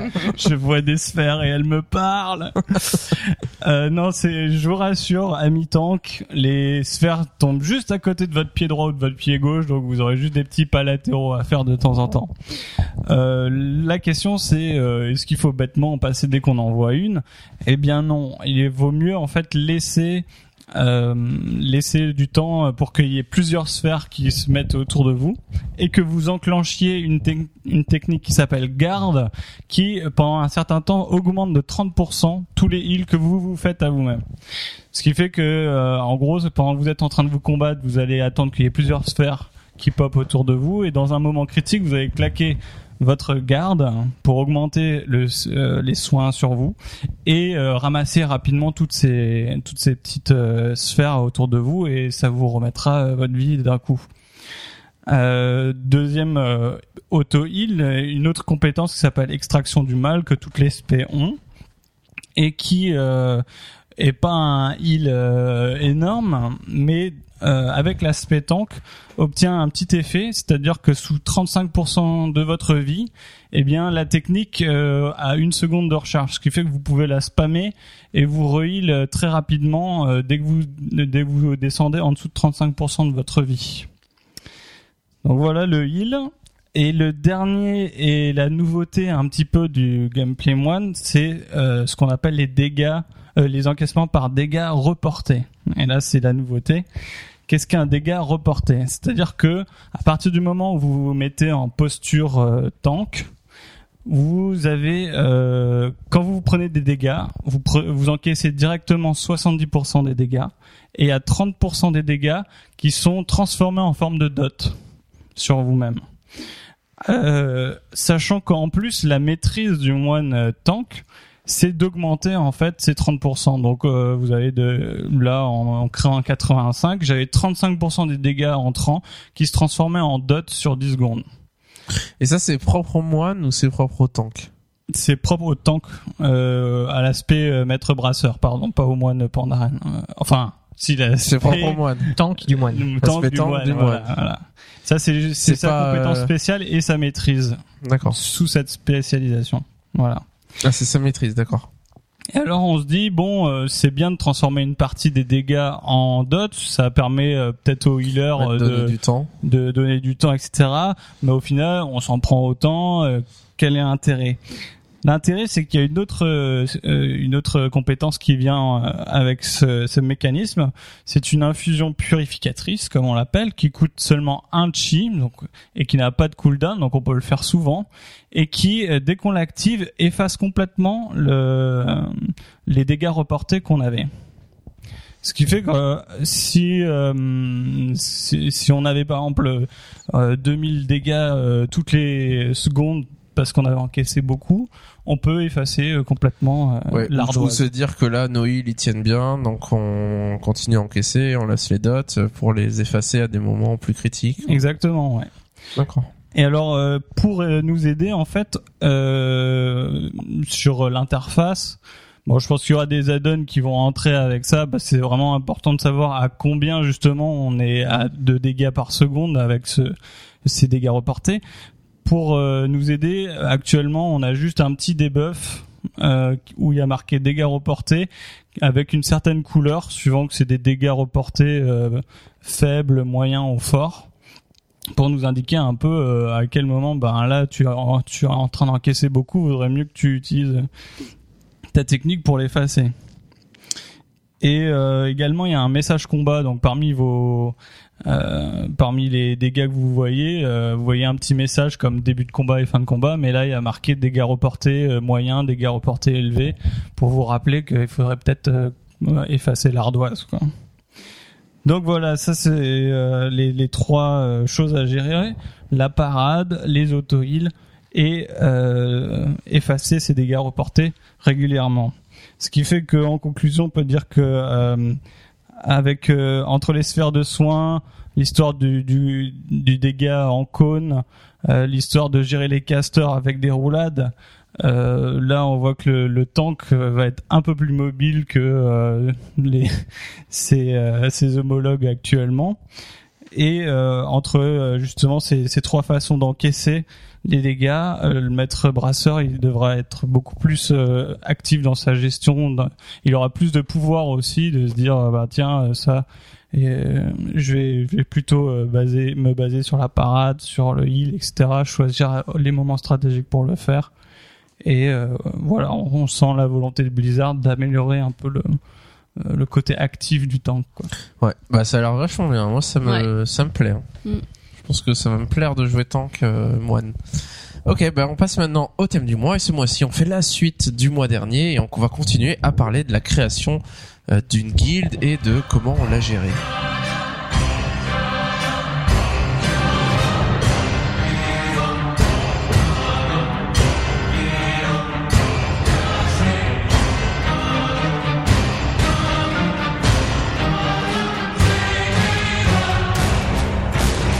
La création d'une guilde part 2. Euh, ce mois-ci, donc, on continue avec la- sur le thème de la guilde et on va parler de plusieurs points, notamment le recrutement, les guildes drama, les renvois de joueurs, la gestion des raids, euh, le- la gestion des loots, etc., etc. Alors, on a un programme assez chargé. On va euh, donc continuer comme le mois dernier à traiter ces thèmes successivement et euh, on va vous raconter un peu quelques expériences par rapport à nous, notre guilde. On ne prend pas notre guilde comme modèle, mais forcément, c'est ce qu'on connaît le mieux. Donc, on va vous parler un peu de comment on fonctionne nous dans notre guilde puis parler des autres modèles qui existent. Euh, L'objectif étant toujours que de bien réaliser qu'on n'est pas obligé de faire quand on crée une guilde ou quand on est officier dans une guilde, qu'on a un pouvoir de décision dans une guilde, de faire exactement la même chose que font tout le monde et de copier exactement toutes les Le ce que font les voilà les, les mêmes modèles de guildes qu'on voit régulièrement, qui sont tous les mêmes, mais qu'on peut innover sur certains points. Alors le recrutement, par exemple, comment est-ce qu'on fait pour recruter dans une guilde en général? Mais une annonce au Pôle emploi. annonce au pôle emploi, on demande CV, lettre de motive. Est-ce que c'est pas le cas dans beaucoup de guildes C'est le Ah, cas. si. Euh, Bah, on vous cas, demande les pas votre profession, euh, un CV, etc. Mais on vous demande euh, bon quelques infos au niveau de l'IRL, Motivation, la motivation, son perso, etc., etc. Alors selon le niveau de la guilde où on rentre, bah forcément les, les demandes sont plus ou moins importantes. Euh, c'est vrai que des grosses guildes qui recrutent demandent vraiment, euh, c'est beaucoup plus long qu'un CV, euh, ce qu'on nous demande de, de détailler. Euh, ce que je trouve assez rigolo aussi, c'est le côté euh, vous êtes recruté pour une classe, pour un rôle spécifique dans une spé, et on va vous demander de, de décrire bah, comment vous jouez votre spé. Et du coup, bah, vous êtes obligé de, bon, faut pas copier-coller le guide de jouer tel spé parce que ça va être euh, grillé, mais d'expliquer qu'est-ce que vous faites, etc., pour qu'on vérifie que vous savez vraiment bien jouer. Euh, ce qui est important. Donc voilà, des guildes un peu hardcore feraient font ce genre de choses. Euh, voir votre motivation, voir vos, quand est-ce que vous allez jouer, etc. Bon, ça c'est des choses un peu, euh, un peu Bientôt, ils logiques vont, éventuellement ils vont te demander de streamer quand tu joues euh, pour te vérifier. pour vérifier. contrôler. Oui, mais ceci dit, il y a beaucoup de gens qui sont recrutés en test et qui raident plusieurs fois avec quelqu'un qui est chargé de surveiller la personne, de voir ce qu'il fait, de voir comment il joue, pour ensuite débriefer et dire euh, voilà, etc., etc. Bon, vous, donc vous pouvez faire ça. Clairement, vous pouvez aussi faire comme nous, euh, c'est-à-dire une manière un peu anarchique où euh, bah, quand le recrutement est ouvert, bah en gros il suffit que vous postuliez pour qu'on vous recrute, parce que euh, nous voilà, on- si vous dites ouais je suis comme ci comme ça, on est content que vous vous présentiez, on est content que les gens en parlent et expliquent pourquoi ils veulent rentrer dans notre guilde, mais euh, clairement euh, on va pas prendre une décision, enfin nous on vous recrute et puis c'est tout. Et puis voilà. Alors Ouais. pour l'instant a- notre recrutement est complètement fermé donc c'est pas la peine de postuler. Hein. Après, même, tu vois, même sur cette forme-là, on a quand même des, un minimum d'exigences qui est que, euh, voilà, on a des exigences que les raids se passent à tel jour. Il faut que, il faut que la manière dont notre guide fonctionne vous plaise. Enfin, plaise aux gens qui postulent. C'est un peu Oui, ça et l'idée, puis quoi. il faut aussi que c'est des gens avec qui, euh, enfin, On s'entende bien. Oui, qu'on s'entende Ouais. bien, qu'il n'y ait pas une exigence qui est complètement à l'opposé de notre optique de guilde. Donc il y a quand même, de toute façon, il y a quand même forcément un peu une- un minimum d'exigence.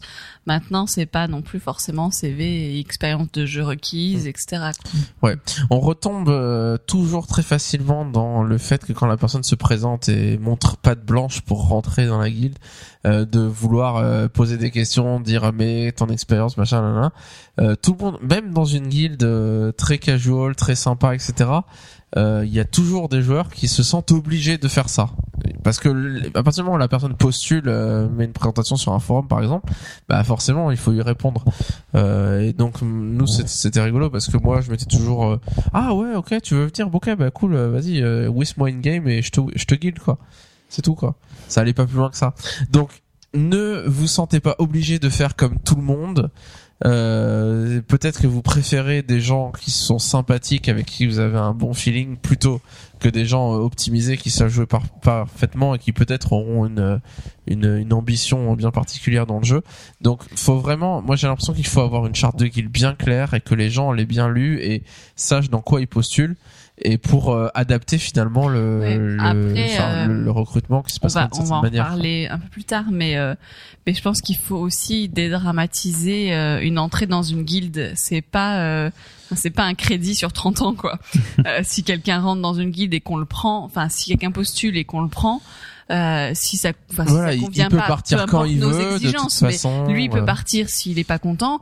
Euh, nous, on peut aussi dire bah écoute, euh, j'aimerais que ça se passe pas hyper bien. Enfin voilà, Euh, c'est pas, euh, il y a rien de dramatique là-dedans quoi. En une guilde, on en rentre, on en ressort et puis c'est tout. Ouais. C'est comme ça. Il y a Ouais. pas de. Pour euh, beaucoup de guildes qui sont plutôt casual ou qui sont comme nous à avoir l'ambition de faire du raid normal mais pas du raid HM, euh, on a des reliquats qui restent des temps passés où un joueur qui rentre dans notre guilde et qui raid avec nous va obtenir des loots. Et donc une fois qu'il gagne des loots, on investit en lui d'une certaine Mhm. manière et donc il faut pas qu'il parte après, il faut qu'il puisse rester pour que euh, voilà, on peut pas lui donner des loots tant qu'il enfin si après il part avec les loots, on a perdu quelque chose etc. Et on a des reliquats qui restent que moi j'ai vu plusieurs fois de dire euh, euh, oui euh, les gens en test ils pourront pas forcément looter dès le début etc. Et ça c'est quelque chose qui n'a aucun sens aujourd'hui, surtout en raid normal, parce que quand on prend des pick-up avec avec nous, ils ont le droit de looter. Enfin, c'est fini ce temps où les pick-up n'ont pas le droit de looter. À l'époque où Vanilla, ça se passait comme ça. Il y avait des grosses guildes qui raidaient et il y avait des joueurs pick-up qui venaient ra- raider avec eux, mais qui, s'ils ne raidaient pas avec cette guilde-là, ne pourraient pas raider du tout. Il n'y a pas des groupes pick-up qui se montaient et qui arrivaient à tomber des boss. Et du coup, bah, les joueurs qui venaient en pick-up n'avaient pas le droit de looter quelque chose, sauf si euh, il y avait vraiment un truc que personne ne voulait et qu'éventuellement on allait lui filer. Mais dans beaucoup de guildes, ça se passait comme ça. Et aujourd'hui, on a encore des joueurs qui ont ces reliquats de vouloir raisonner comme ça, alors que ça n'a aucun sens. De la manière dont le jeu fonctionne aujourd'hui, euh, non, les pick-up ont le droit de looter, puisqu'il y a des groupes pick-up qui se forment. Un pick-up qui veut qui va vous aider à combler un trou parce que vous êtes que neuf pour aider et qui va venir et que vous allez dire euh, par contre tu pourras pas looter, ben il va pas venir. Il va pas venir, ça marche plus comme ça aujourd'hui. Il y a des groupes pick-up qui se montent et tout le monde peut looter. Euh, donc voilà, donc il faut vraiment vraiment avoir en tête que euh, le jeu évolue et qu'il faut pas traîner des reliquats de choses anciennes. Alors si vous jouez en HM, c'est sûr que c'est pas la même chose. hein. Là, euh, si vous êtes euh, un peu plus optimisé et que vous voulez faire la course au, au first kill ou des choses comme ça, c'est pas du tout la même chose. Parlons un peu des guild drama. Alors qu'est-ce que c'est un guild drama? Vous donneriez quoi comme définition? Qu'est-ce qu'on appelle guild drama? Une guilde qui devient plus de plus une guilde. Un Une- drame de guild. un drame de guild, si tu traduis ça comme ça, les dramas. Alors, les guild dramas, c'est un point crucial, c'est un truc euh, Incontournable. incontournable. si vous créez une guilde, vous êtes sûr d'en avoir. Peut-être que ça fonctionnera bien, peut-être que ce sera pas un guild drama qui aboutira à l'explosion ou à la fin de votre guilde, mais en général, on en fait plusieurs avant qu'on arrive à se stabiliser. Euh, mais il y aura des temps, des, des tensions ou des guild dramas qui pourraient intervenir et qu'il va falloir désamorcer. Euh, inévitablement, certains joueurs auront une vision différente de la vôtre à un moment et le poignard dans le dos arrivera toujours, toujours, régulièrement. Et ça, c'est quelque chose qui est super important à comprendre. Euh, quand vous, on joue avec des joueurs, les, à partir du moment où on est tous sur la même longueur d'onde, tout va bien. Et au bout de quelques mois, peut-être que certains veulent être plus compétitifs, veulent avancer plus vite, peut-être que certains contestent les décisions du raid leader ou contestent certaines choses.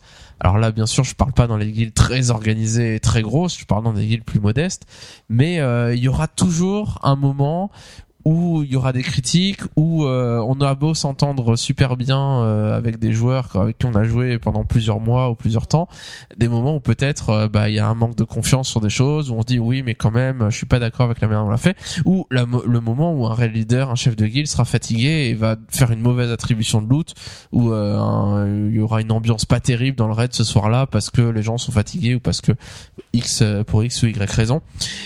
Et le poignard dans le dos, il arrivera euh, dans le sens où bah oui, euh, il commencera à y avoir euh, des joueurs qui se diront bon, euh, peut-être que je vais me barrer finalement, euh, l'ambiance pas si bien que ça, et puis qu'il va en parler avec d'autres joueurs, et puis euh, qui sait jusqu'où ça peut aller. Euh, Il y a qu'est-ce que qu'est-ce qu'on entend par guild drama? On- Donc on parle du coup de scission de guildes, de guildes qui sont coupées en deux parce qu'il y a un, un certain nombre de joueurs qui ont une vision bien spécifique et une autre partie qui a pas la même vision et donc les gens se rangent etc. C'est un peu comme un divorce.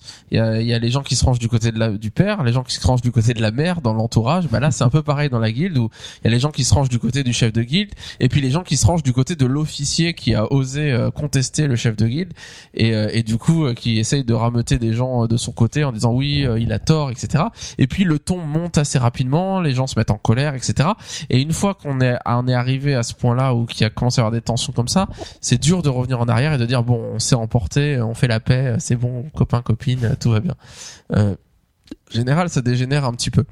Euh, un joueur tout seul, ça j'en suis convaincu, peut faire exploser une guilde s'il sème la zizanie en ayant une vision bien à lui de ce que la guilde devrait être, peut-être en l'exprimant un peu trop souvent et en prenant à partie les autres joueurs.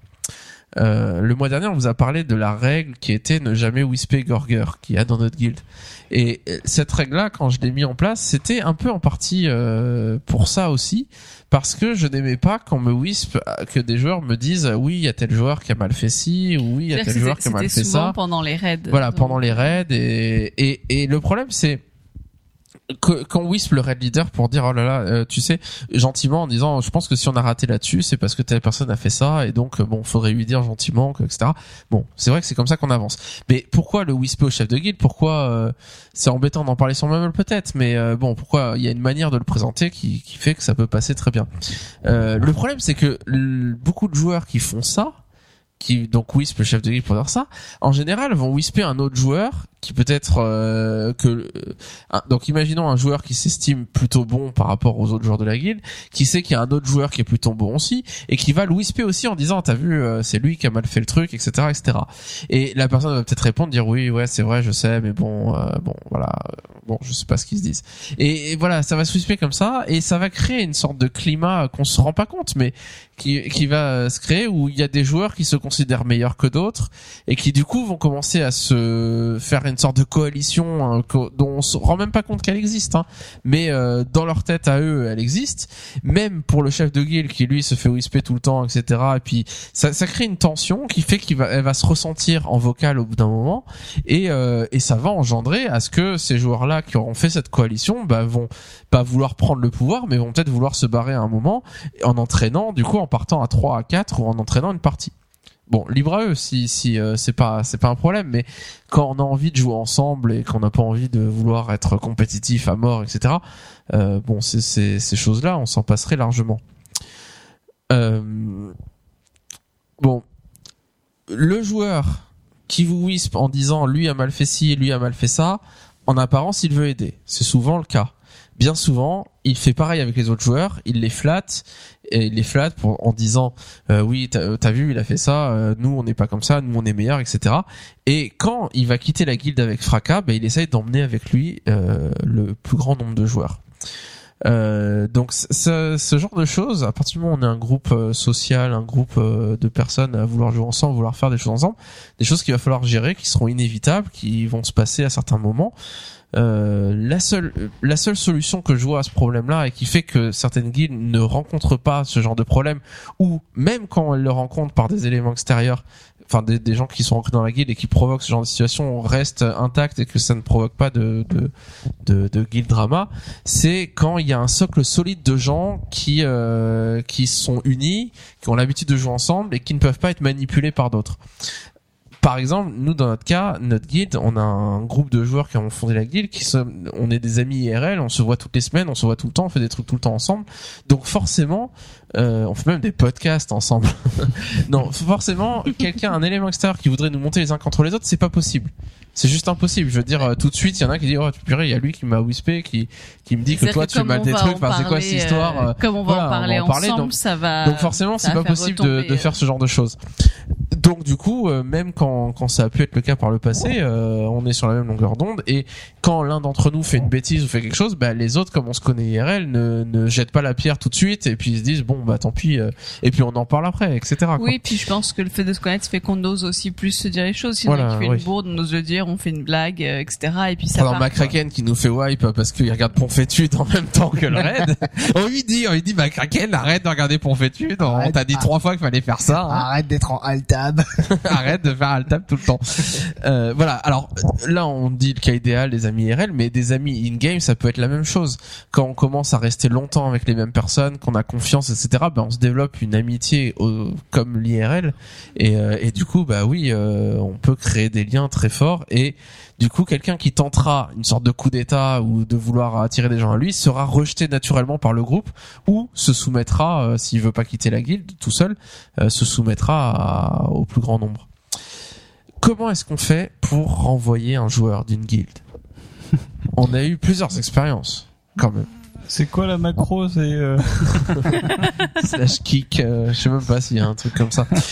Alors, plusieurs mé- méthodes. Moi, pour moi, c'est quelque chose d'assez délicat dans le jeu, même si comme ça reste un jeu, on peut la faire à la barbare, à la gros bourrin et kicker la personne et puis c'est tout. Ouais, après c'est quand même des. Après, des voilà, c'est quand même des quoi. gens. Mais c'est vrai que kicker, enfin, euh, quitter une guilde ou se faire renvoyer d'une guilde, on a l'impression que c'est dramatique. C'est pas la fin du monde. Je veux dire. euh, c'est pas votre entreprise. c'est un jeu, euh, c'est pas votre entreprise. À moins que vous soyez euh, impliqué dans cette guilde depuis des années et que là, ça soit difficile de se faire renvoyer. Euh, mais sinon, euh, moi, j'ai j'ai eu des joueurs qui sont rentrés, qui ont fait deux semaines dans la guilde et euh, clairement, ça collait pas. On n'était pas du tout d'accord sur rien. Et, euh, et quand je leur ai demandé de quitter la guilde, c'était la catastrophe pour eux. J'avais l'impression que leur monde s'effondrait, quoi. Alors que, enfin, ils, ils Bah, nous connaissaient pas. Les joueurs, euh, ils ont investi on dans avait- cette guilde-là, dans ce jeu. Ouais, ouais, mais quand quoi. bon, quand ça euh, fait deux semaines, ils ont pas investi grand chose. Ils ont pas aidé une Ah, seule fois avec nous, qu'ils ont rien fait et qu'on les connaît euh, même pas et qu'on leur a même pas parlé ou très peu parlé. Bon, bah, c'est pas, euh, c'est pas très compliqué. Euh, mais c'est toujours dur d'être rejeté. Deux méthodes. Méthode douce, méthode dure. Méthode dure, vous cliquez, vous blacklistez parce que sinon on va vous insulter de tous les noms et puis voilà, c'est réglé. Euh, c'est un peu, euh, un peu hard comme méthode. C'est la méthode euh, utilisée par euh, les guildes hardcore. Souvent ils expliquent pourquoi, mais en général c'est merci de quitter la guilde et puis c'est tout. Et puis il n'y a pas de discussion et point. Et on va pas se casser les pieds à discuter du pourquoi du comment dans tous les sens, surtout que en général les gens se défendent et du coup ça prend une- trois plombes.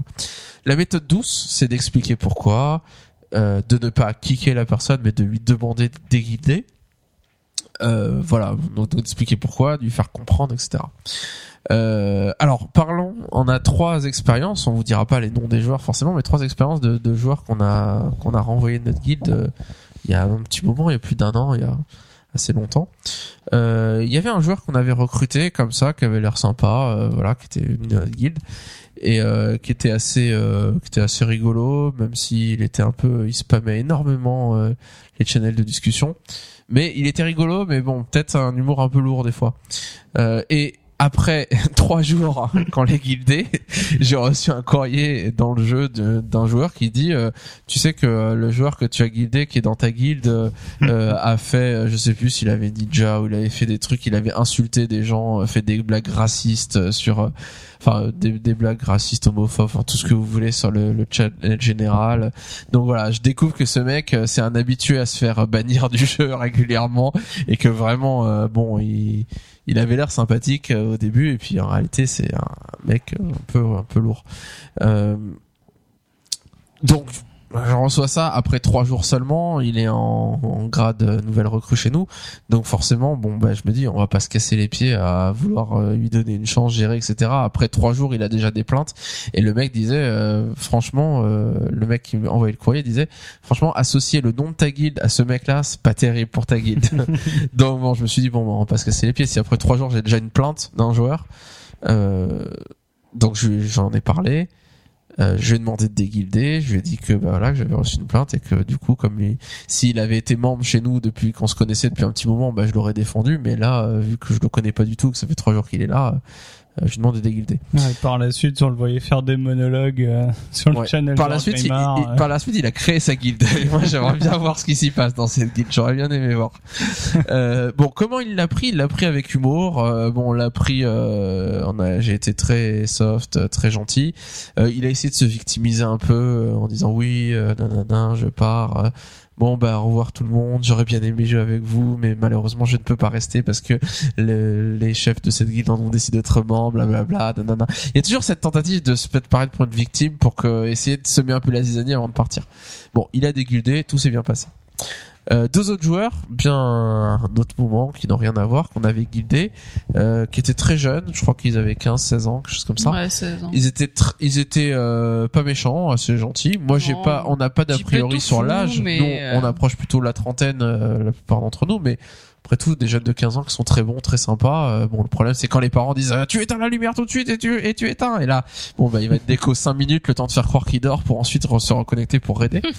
mais euh, mais bon bon des joueurs qui avaient l'air sympathiques, on a guildé et avec qui ça s'est pas très bien passé et ils avaient euh, est-ce que c'est une question d'âge ou pas mais vraiment une mentalité euh, très gamine dans le sens où euh, euh, le moindre truc on disait ou je sais pas quoi il boudait il répondait plus il, il quittait enfin il voulait pas raider alors que il voulait raider il s'était inscrit mais finalement il veut pas raider parce qu'il boude pour un truc débile.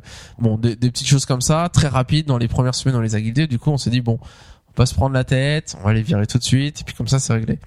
Et, euh, et quand j'ai leur expliqué, j'ai fait la méthode douce en expliquant, nanana, nanana, et les, les joueurs en question étaient très sympas, très gentils, en essayant de réparer les pots cassés, de dire non mais machin, nanana, très sympa, très dans la séduction pour montrer non mais etc etc. Et puis quand ils ont compris que nous notre décision a été faite et qu'on n'allait pas se casser les pieds avec eux et que qu'on allait les renvoyer tout de suite, euh, le moment j'ai vu le, le point de cassure, le moment où ils se sont dit ok c'est mort, de toute façon ils ne reprendront pas.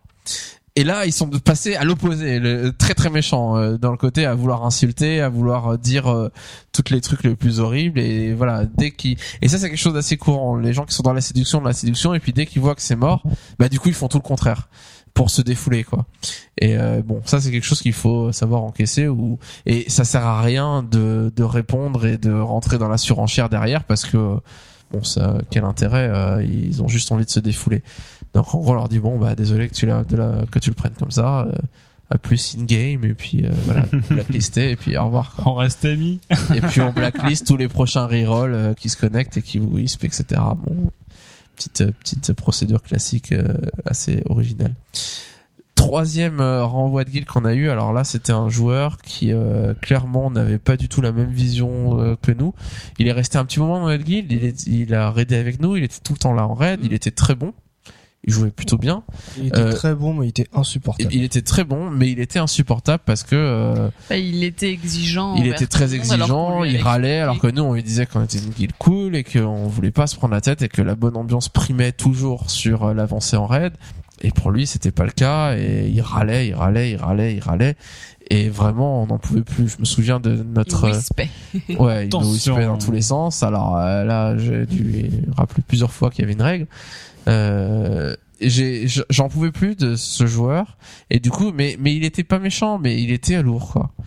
Et euh, au point que j'ai il y en avait un officier à cette époque-là et je lui avais dit écoute tu vois avec lui pour il y a tel truc tel truc tel truc tu vois avec lui moi j'en peux plus de ce joueur je je lui parle plus quoi. Enfin je lui parle plus je lui parle le minimum possible.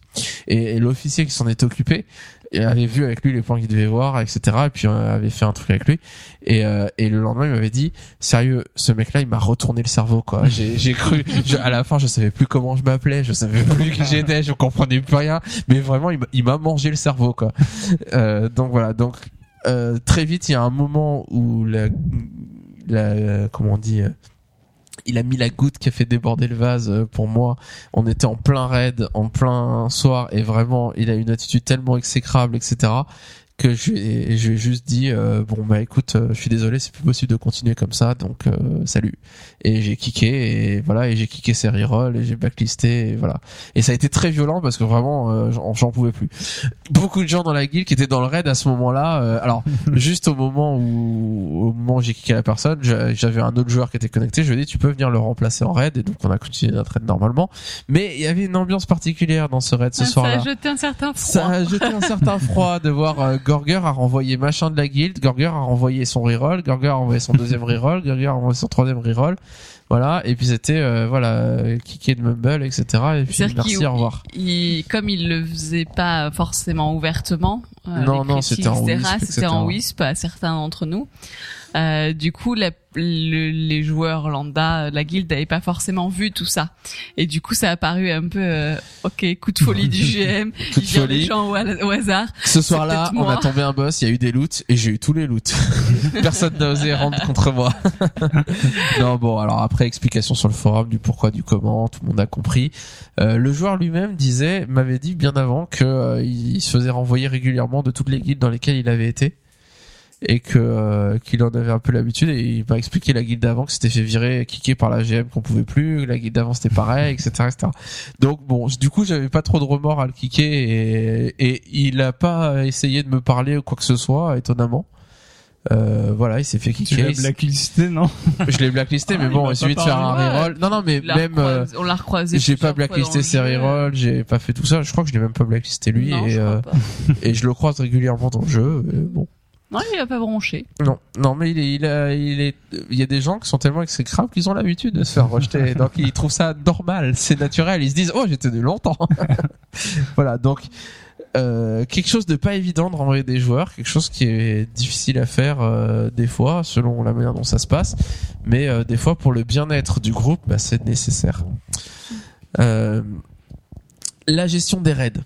La question à se poser allez-vous être élitiste pouvoir faire du hard mode et pouvoir avancer ou est-ce que vous allez être ouvert euh, est-ce que vous allez euh, laisser tout le monde raider même les gens qui n'ont pas de skill essayer de les aider de leur apprendre à jouer si, si vraiment ils galèrent et puis euh, de les de ne pas les blâmer pour euh, les erreurs qu'ils feraient essayer de les de les conseiller gentiment ou est-ce que vous allez vous assurer de prendre des bons joueurs pour pouvoir avancer rapidement?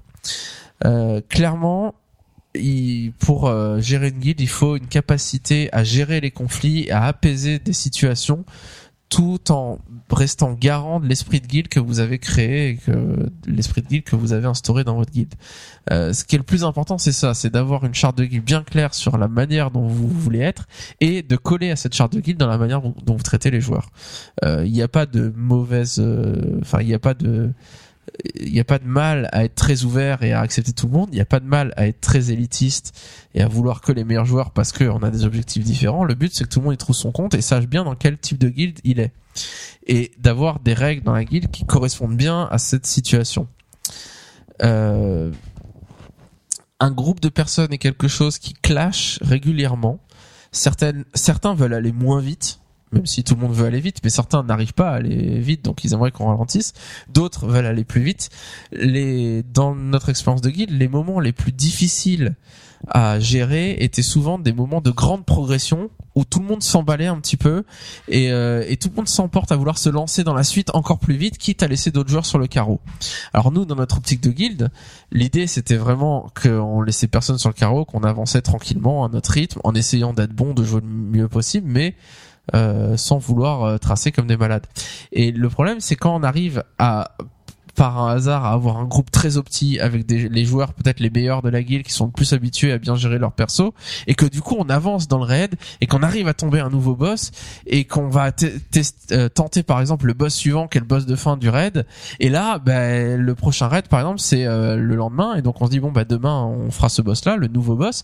Tout le monde est super enthousiaste sauf qu'en réalité il y a des joueurs ce soir là qui sont peut-être moins bons imaginons euh, qui ont laissé leur place ce soir pour laisser les autres aider et du coup bah ils vont raider demain. Et là bah ça crie parce qu'il y a des joueurs qui disent oui mais c'est grâce à nous euh, les bons joueurs.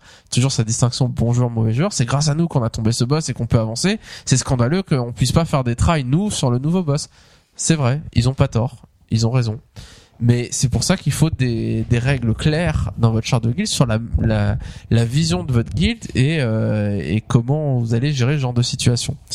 Euh, ça peut mettre des tensions très vite, ça peut clasher très rapidement. Euh, moi, j'ai eu des, des situations comme ça où c'est vrai que c'était un peu tendu et ça a été euh, discussion sur Mumble, sur un channel privé avec les personnes qui posaient problème pour euh, expliquer pourquoi est-ce qu'on faisait comme ça et pourquoi ça serait pas autrement.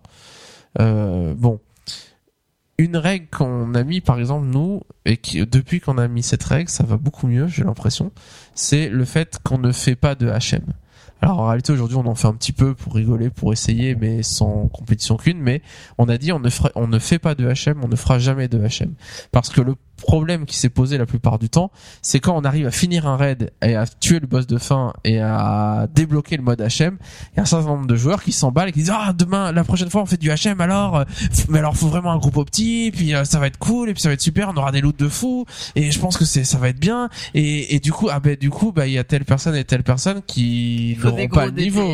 N'auront pas le niveau pour le HM donc il faut bien faire le groupe etc, etc. et nous dans notre vision de guild de base c'est pas ça c'est on prend les gens en guild et c'est tout on y va et on se débrouille avec ce qu'on a. On fait le groupe et ensuite on voit ce qu'on fait selon le groupe.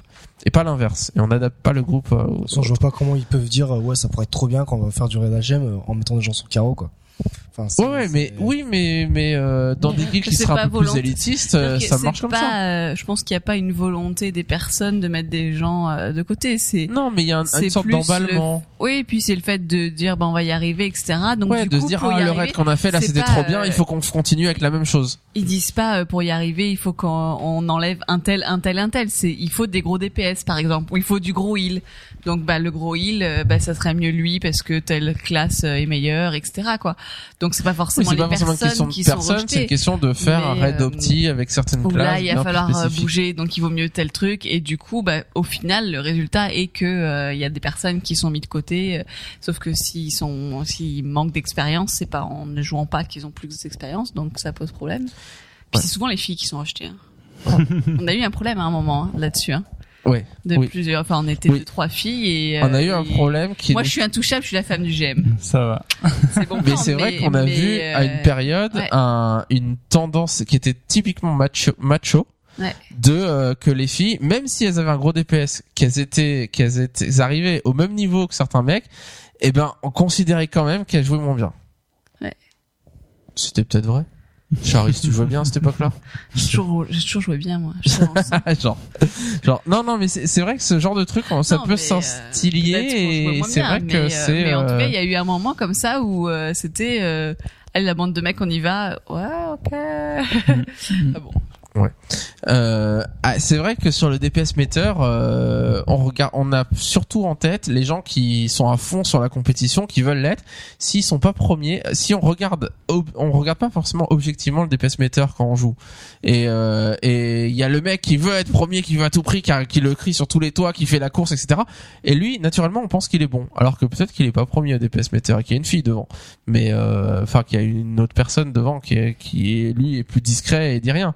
Et du coup, c'est vrai que bon, on peut se faire tromper par ce genre de choses. Peut-être qu'il est premier DPS, mais qu'il a pas suivi correctement la Ouais, ou qu'il a pas sur, qu'il a des problèmes de survivabilité, euh, qu'il en- il prend beaucoup plus de dégâts pour justement être premier DPS. Bon, il y a tellement de choses à gérer que ça, je laisse ça aux guildes qui font du HM. Euh, donc, pour éviter tous ces clashs, il faut des règles claires et nettes et acceptées de tous. Euh, sur ce que vous voulez et ce- la manière dont vous gérez les le, votre guilde. Et plus votre groupe de joueurs va être fixe et va être des joueurs que vous connaissez et qui ont intégré ces, ces ces règles et qui sont en accord avec ça, et plus ça va être facile et moins il y aura ce genre de clash forcément. Euh, pour moi, en tant que maître de guilde, vous êtes en permanence assis sur une poudrière et c'est pas une poudrière qui risque d'exploser à un moment, c'est une poudrière qui explose très souvent. Et, euh, et ça revient régulièrement, même si au fil du temps, on sait gérer ces choses-là et, euh, et très vite, quand on commence à être vraiment euh, avoir des règles claires, euh, il n'y a plus de problème. Vraiment, les problèmes euh, se règlent tout seuls et tout le monde, tout le monde sait euh, dans quel état d'esprit on est et il n'y a plus de problème. Je pense que les soirées wipe sont très révélateurs du niveau de la guilde euh, au niveau social, etc. Ouais, exactement. Est-ce qu'on est capable de passer une soirée wipe à crever tout le temps sans qu'il y ait des tensions, sans qu'il y ait de mauvaise ambiance? Ça, c'est très. Euh, C'est un bon thermomètre. Voilà, c'est un très bon thermomètre pour voir Mais votre ce qui, guilde. est, ce qui est super, c'est de se dire que euh, super, peu. Super de wipe. Moi, j'adore. Non, non, non, j'étais en train de penser. euh, qui est bien, c'est que le, euh, on sait que dans le jeu, parce que là, on présente une manière de, de gérer une guilde euh, sans faire du hard mode aussi. Il y a des guildes qui sont là pour la compétition et faire. Oui, euh, et là, dans leur cas. Et ce qui est euh, super, c'est qu'on sait que il va y avoir, enfin, une personne qui, par exemple, viendrait dans notre guilde, aurait des ambitions de HM, etc. Euh, ça va pas du tout coller avec nous, mais elle trouvera une guilde qui va fonctionner comme ça lui plaît.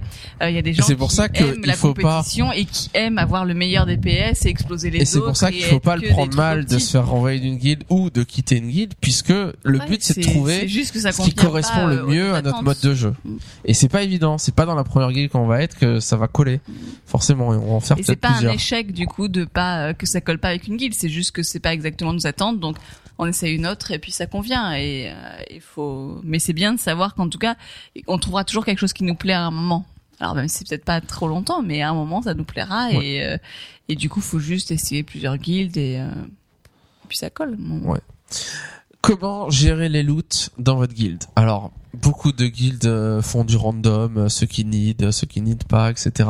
Il y a plein de manières de faire. Euh, nous, en l'occurrence, je vais vous dire ce qu'on fait actuellement. C'est très simple. En gros, on a une, spé une spécialisation première qui est notre plus 1, une spécialisation secondaire qui est le notre plus 2. Enfin, un truc Les plus 1 sont prioritaires sur les plus 2 et euh, voilà si tu need tu Random. random si t'as déjà eu un loot dans la soirée raid bah tu, Tu passes aux autres s'il y a quelqu'un d'autre etc voilà c'est très standard et puis on fait nos randoms et puis euh, le plus haut gagne On avait Donc, c'est très basique. hein, ouais. on a fait plein d'autres systèmes On plein plein plein on Euh, avait et donc un autre système possible c'est ce qu'on appelle les DKP c'est quoi euh, Dragon, Dragon Kill Points. Kill Points. Donc c'est un système très répandu. Il y a plusieurs formes de DKP. En gros, c'est un système de d'accumulation de points par rapport à- au nombre de boss qu'on tue.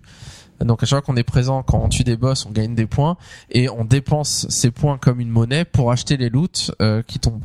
Donc ça privilégie ceux qui ont réussi à tomber des boss, pas seulement ceux qui sont présents en raid, mais ceux qui réussissent à tomber des boss. Euh, donc il y a plein de systèmes comme ça très différents qui permettent de gérer ces choses-là. Il y a plein de sites internet qui permettent de gérer les DKP ou de petits logiciels qui permettent de gérer ce genre de de, de points euh, de manière un peu plus simple. C'est assez compliqué en tant que si on, on doit s'occuper de ce truc-là parce qu'il faut bien noter euh, les les groupes de gens qui ont réussi à tomber les boss, etc. Mais il y a des add-ons qui permettent de le faire. Il faut juste bien savoir les les configurer. Euh, moi, je suis assez adepte de, de l'idée que ce que vous avez besoin, d'un système très basique comme ce qu'on fait nous actuellement, soit si vous voulez faire quelque chose d'un peu plus élaboré, euh, d'élaborer votre propre système qui correspondra exactement à ce que vous, avez besoin dans votre guilde. Euh, ça vous permettra vraiment d'avoir une certaine flexibilité pour être en adéquation avec vos objectifs.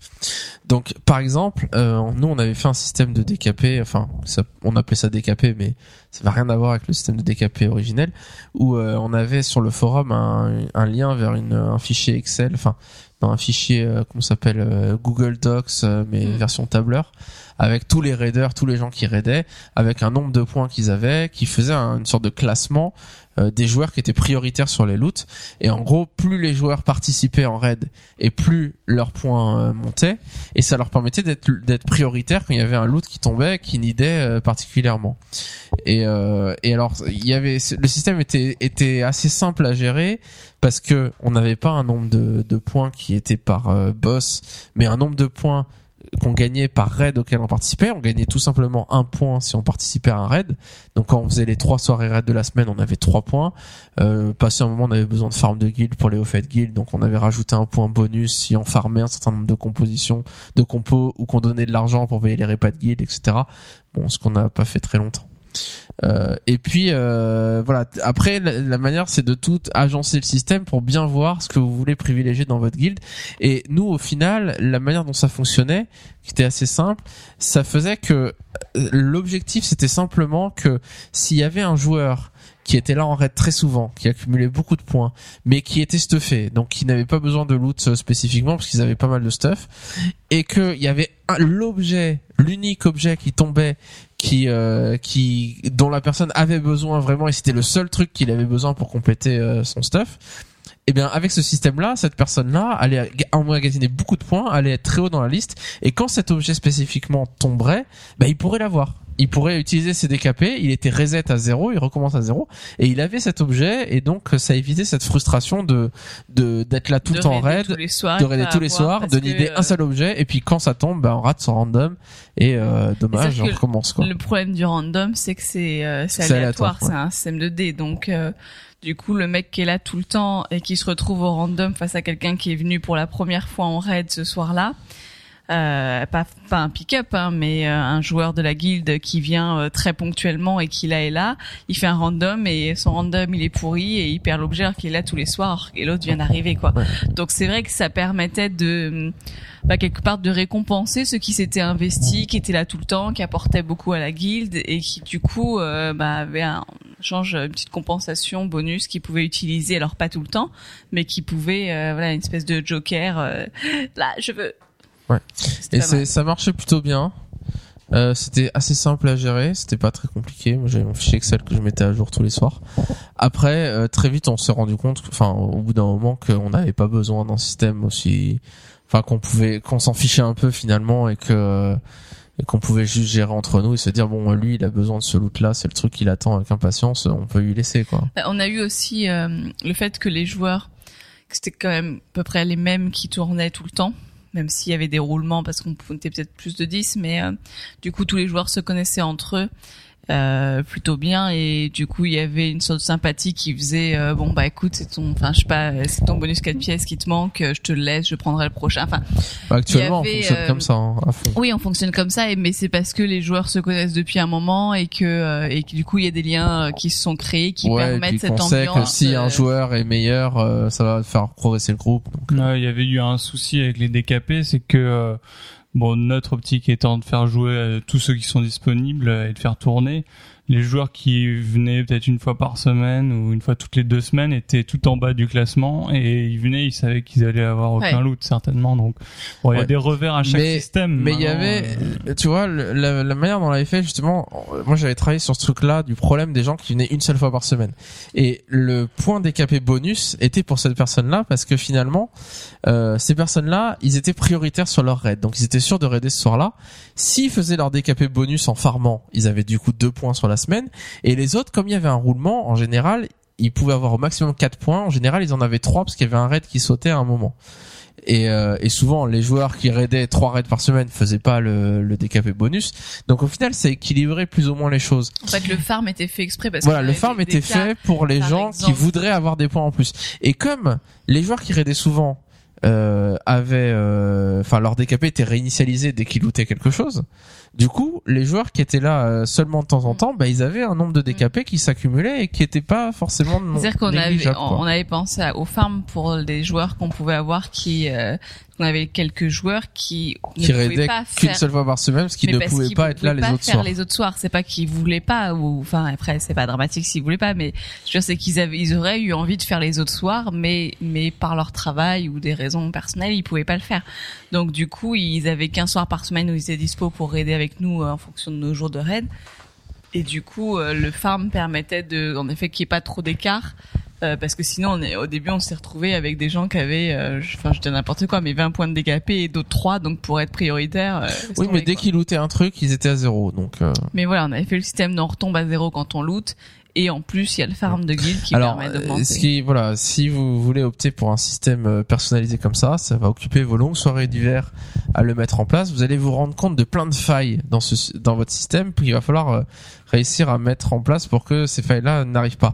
Par exemple, imaginez des joueurs où euh, un loot tombe, ils le veulent bien parce que ça les booste un peu, mais ils veulent pas perdre leur DKP, donc ils ne le veulent pas.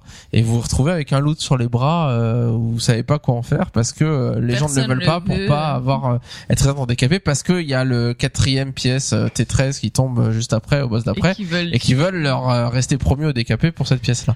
Donc voilà, il va falloir mettre plein de règles en terme euh, sur ce truc là pour que, euh, pour C'est un ça problème de il y a pas assez à manger, alors personne prend rien Ouais. pour être sûr qu'il en manque ça. pas et au final il reste. Et au final, il reste euh, plein de choses et, et, et la personne qui a fait à manger dit oh j'aurais dû faire moins alors que tout le monde crève la dalle. Euh, alors le un exemple avant de d'arrêter de fonctionnement d'une guilde hardcore, la guilde Wrath. C'est dur à dire, Wrath. Euh, Il y a eu un article sur Judge Hype, je sais pas si ça a été ailleurs, je crois que c'était sur Judge Hype, où Wrath expliquait donc guilde française expliquait comment est-ce que eux ils fonctionnaient. Donc c'est une guilde qui a été formée en 2005, peu de temps après la sortie de World of Warcraft, avec d'anciens de Dark Age of Camelot. Euh, ils ont eu notamment le premier first kill FR côté Horde, donc euh, sur Molten Core. et euh, ils ont fait la first, la course au first kill depuis 2009. Alors euh, voilà le- l'exemple d'une guilde euh, bien différente de la nôtre, une guilde un peu plus euh, où, où le but est d'être compétitif. Et donc ils disaient que pour être parfaitement organisé, euh, leur guilde utilise euh, le propre leur propre add-on qu'ils ont programmé pour l'occasion. Donc le Race Tools, donc l'outil de la guilde. Euh, et qu'est-ce que fait ce- cette ob- cette euh, cet add-on? Il comptabilise les absences, euh, il, il vérifie euh, le l'e-level de chaque joueur, permet de, enfin le recrutement se fait par le biais de cet add-on. Euh, chaque joueur peut, euh, à travers cet add-on, effectuer sa wish list, donc les les objets qui seraient pour lui les best in slots, donc les les meilleurs objets. euh, euh, pour sa spécialisation, pour son personnage qu'il considère, et pour permettre aux officiers d'aider à attribuer les loots, parce que l'attribution des loots dans ce genre de guild doit être vraiment optimale pour essayer d'avancer le plus vite possible. Euh, et il est inclus dans cet add-on le RES Social Center, donc qui permet de garder un contact avec les gens de la guilde en dehors de World of Warcraft, euh, d'organiser des raids sur euh, l'autre MMO Rift par exemple, c'est ce que nous disait la personne qui était interviewée, et donc voilà, permettait de d'aller au-delà de juste la guilde, mais de créer des liens euh, d'amitié entre les joueurs en dehors de de WoW. Euh, voilà le donc finalement on voit que vraiment euh, même les guildes les plus hardcore où on a des tonnes de modèles où tout le monde fonctionne un peu pareil bah, ressentent le besoin d'adapter euh, la manière dont ils jouent exactement à ce qu'ils veulent faire dans leur guilde et donc euh, au point de développer un add-on spécifique d'utiliser des systèmes bien bien précis. Voilà donc euh, en gros, l'objectif c'est pour vous, bah, enfin pour tout le monde dans c'est d'être dans une guilde qui nous ressemble et qui a les mêmes objectifs que nous. Euh, si vous créez votre guilde, la formule, la manière dont la guilde sera évoluera énormément au cours du temps jusqu'à atteindre quelque chose qui vous plaît et peut-être d'où vous ne bougerez plus et dans lequel vous resterez. Et euh, moi j'ai vraiment ce sentiment à quel point on a navigué un peu à vue dans notre guilde à, tester plein de choses, à essayer, à voir qu'est-ce qui était le mieux, qu'est-ce qui était plus adapté à notre groupe de joueurs, jusqu'à arriver à un modèle où finalement bah, on est assez bien avec ça. Ça évoluera sûrement selon comment évolue le jeu, selon ce qu'on va vouloir faire, mais ça sera des modifications à la marge et, euh, et ça sera pas des, des changements du tout tout tout comme ça l'a été euh, il y a, il y a plus d'un an euh, au début de la création. Euh, clairement, mon modèle préféré de guilde, et c'est ce- un peu ce qu'on a mis en place, c'est une guilde qui se gère toute seule, où les règles sont suffisamment claires pour qu'il n'y ait rien à l'idée, que tout se fasse tout seul, et euh, qui permet de garantir une certaine organisation tout en laissant beaucoup de liberté aux membres. Et c'est un peu le, fonctionnement qu'on a de notre guilde. Euh, D'avoir quelque chose qui ne demande pas de temps parce que on n'a pas un temps excessif à, à mettre dans le jeu. Euh, les guildes qui voudraient être plus organisées et compétitives, forcément, il faut prendre le contre-pied de cela et, euh, et être vraiment euh, avoir quelque chose qui va être très géré au millimètre pour pouvoir avancer le plus euh, plus possible. Alors pour finir, trois questions que nous a laissé euh, la personne au pseudo le gros lourd. C'est pas moi qui l'insulte, hein, c'est lui-même. Euh, qui nous pose trois questions par rapport à cette partie guild et je me suis dit que ce serait intéressant d'y répondre. Il nous demande si les est-ce que les raids ne brisent-ils pas l'ambiance dans les guildes Première question. Qu'en pensez-vous? Est-ce que les raids, ça- est-ce que si on est une guilde casual et qu'on fait juste des zéros, qu'on fait des petits events pour rigoler, est-ce que le fait de faire des raids briserait l'ambiance de faire des, de jouer parce qu'il y a des tensions, parce qu'on n'y arrive pas, parce que, etc., etc. Je pense que par rapport à la charte de guild, je pense par rapport à la charte de guild, si les gens connaissent la charte de guild, le- les objectifs de la guild, normalement il devrait pas y avoir trop de soucis quoi. C'est-à-dire que les raids permettent aussi aux gens de jouer ensemble, parce que sinon, si t'es, enfin là, je vois en ce moment qu'on raid plus. Euh, on joue, bon, nous Notre on joue activité, ensemble parce euh, que on se connaît IRL et qu'on s'envoie des textos. Ouais, on va faire ça, tu viens. Enfin, mais sinon, euh, on, ça, enfin, on se connaît pas Ouais, si on des, raid pas si, ensemble. des joueurs qui seraient casual et qui feraient pas de raid, mais qui feraient des zéros, qui seraient connectés tout Ouais, le temps, vont le- jouer ensemble. C'est le même système. Euh, ils vont aller faire un, héros- une héros ensemble. Ils sont 5 au lieu d'être 10 en raid. Mais euh, Ah, les raids, c'est quand même plus compliqué que les zéros. ouais, enfin au début, euh, les premiers raids, les premiers héros pas forcément, mais je sais pas. Moi, je trouve que ça, ça, ça contribue à l'ambiance d'une guilde. Maintenant, euh, c'est sûr qu'il faut, enfin, je dirais qu'il faut avoir des ambitions de, de guilde qui collent avec la- le- les joueurs les et capacités des les joueurs. capacités des joueurs. Mhm. C'est sûr que si tu, si nous, par exemple, on se mettait à dire, euh, ben, on va faire du hard mode, Bah, il y aurait plus de guilde Euh, dans deux semaines. je, je pense que ça créerait, enfin, peut-être que ça irait, mais mais il y aurait des tensions parce que euh, parce que ben, il commencerait à y avoir peut-être des critiques euh, sur la manière de jouer des uns des autres, etc. Et ce serait plus explosif. Peut-être que l'ambiance en pâtirait au bout d'un Ouais. moment. Euh, Ouais. Mais si tu as une ambition qui colle à ce que tu as comme joueur et ce que tu veux comme joueur dans ta guilde, je pense que ça con- euh, ouais, je- j'aurais Mm. plutôt tendance à penser Ouais. l'inverse. Les, les raids, pour moi, les raids, c'est vraiment le point culminant du jeu. euh, Ouais, ouais. Alors, on, en- on oublie la partie PVP, hein, mais en PVE, où vraiment, euh, on va en retirer le- les moments où on va réussir un exploit de tomber Bah un oui. boss qu'on travaille depuis des Ça semaines, unit, depuis hein. des jours. C'est extraordinaire. Le lien concret avec les personnes avec qui on l'a fait, c'est génial. C'est extraordinaire. À l'opposé, quand on galère, que certains sont de mauvaise humeur, ça désunit. et que, etc. Bah oui, ça crée des tensions. Mais c'est vraiment, c'est le, c'est tout l'un et tout l'autre. C'est pas tout l'un ou tout l'autre, c'est tout l'un et tout l'autre. Il y a des moments géniaux, géniaux, extraordinaires qui valent vraiment le coup. Il y a des moments qui vont être euh, peut-être, euh, qui peuvent désunir en effet. Mais, Mais si on a des règles, si on sait quelles sont nos limites, qu'on les connaît et que euh, on sait qu'on est là pour s'amuser et qu'on veut pas de tension, les mauvais côtés, on les, ils disparaissent complètement. Je crois que par défaut, on a l'impression qu'on joue tous pour les mêmes raisons, alors que c'est pas du tout vrai. Et avant de, de définir les objectifs de guild, bon, soit on s'amuse, soit on va faire un peu de raid, soit on va faire du hard mode. Faut euh, pas sous-estimer le fait qu'en fait tout le monde joue pour des raisons différentes et être sûr que tout le monde a bien compris pourquoi on va jouer cette fois en groupe et qu'il n'y ait pas d'attente euh, au-dessus ou d'attente Ouais, en dessous ouais. Mhm. que tout le monde ait bien compris dans quoi il mettait le pied en fait et pas sous-estimer que ah oui on joue tous à WoW on fait la même chose quoi c'est pas du tout vrai Ouais, ouais. Oui, c'est vrai. Et les attentes des joueurs, il faut vraiment que les gens disent quelles sont leurs attentes et qu'ils comprennent bien que où est-ce qu'on va, quoi. Et quels sont, quel est l'objectif? Parce que le plus gros problème, c'est ça. Il y a des joueurs qui sont, euh, je sais pas comment dire, euh, des amours euh, naturellement, qui vraiment veulent juste aider, veulent juste s'amuser, et qui tout d'un coup ont une attente particulière pour un truc qu'ils attendent avec impatience, que toute la journée ils se disent ah j'ai hâte, j'ai hâte, j'ai hâte, et quand ils se rendent compte qu'on va pas le faire, ou qu'on va pas le faire de la manière dont ils l'imaginaient, parce qu'on n'en est pas capable ou parce qu'on considère que c'est pas de cette manière-là euh, qu'on fait, ben la personne explose de rage. Et c'est pas euh, le problème, c'est qu'il y a eu un problème, une incompréhension, un problème de communication. À un moment, il faut que ce soit clair que les que les attentes soient pas trop élevées ou soient pas euh, pas assez élevées, etc. Et pour que vraiment euh, ça se passe de la bonne manière. Donc clairement, les raids, est-ce qu'ils brisent l'ambiance dans les guildes Non, c'est génial les raids.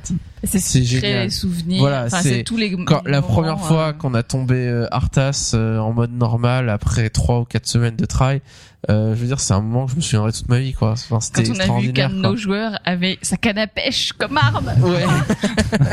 Sur le screenshot, ça se voyait. On dit, mais pourquoi t'avais ta canne à pêche? Mais voilà pourquoi on n'y arrivait pas. Non, mais c'est c'est extraordinaire. La première fois qu'on a tombé Shogal, c'était extraordinaire aussi.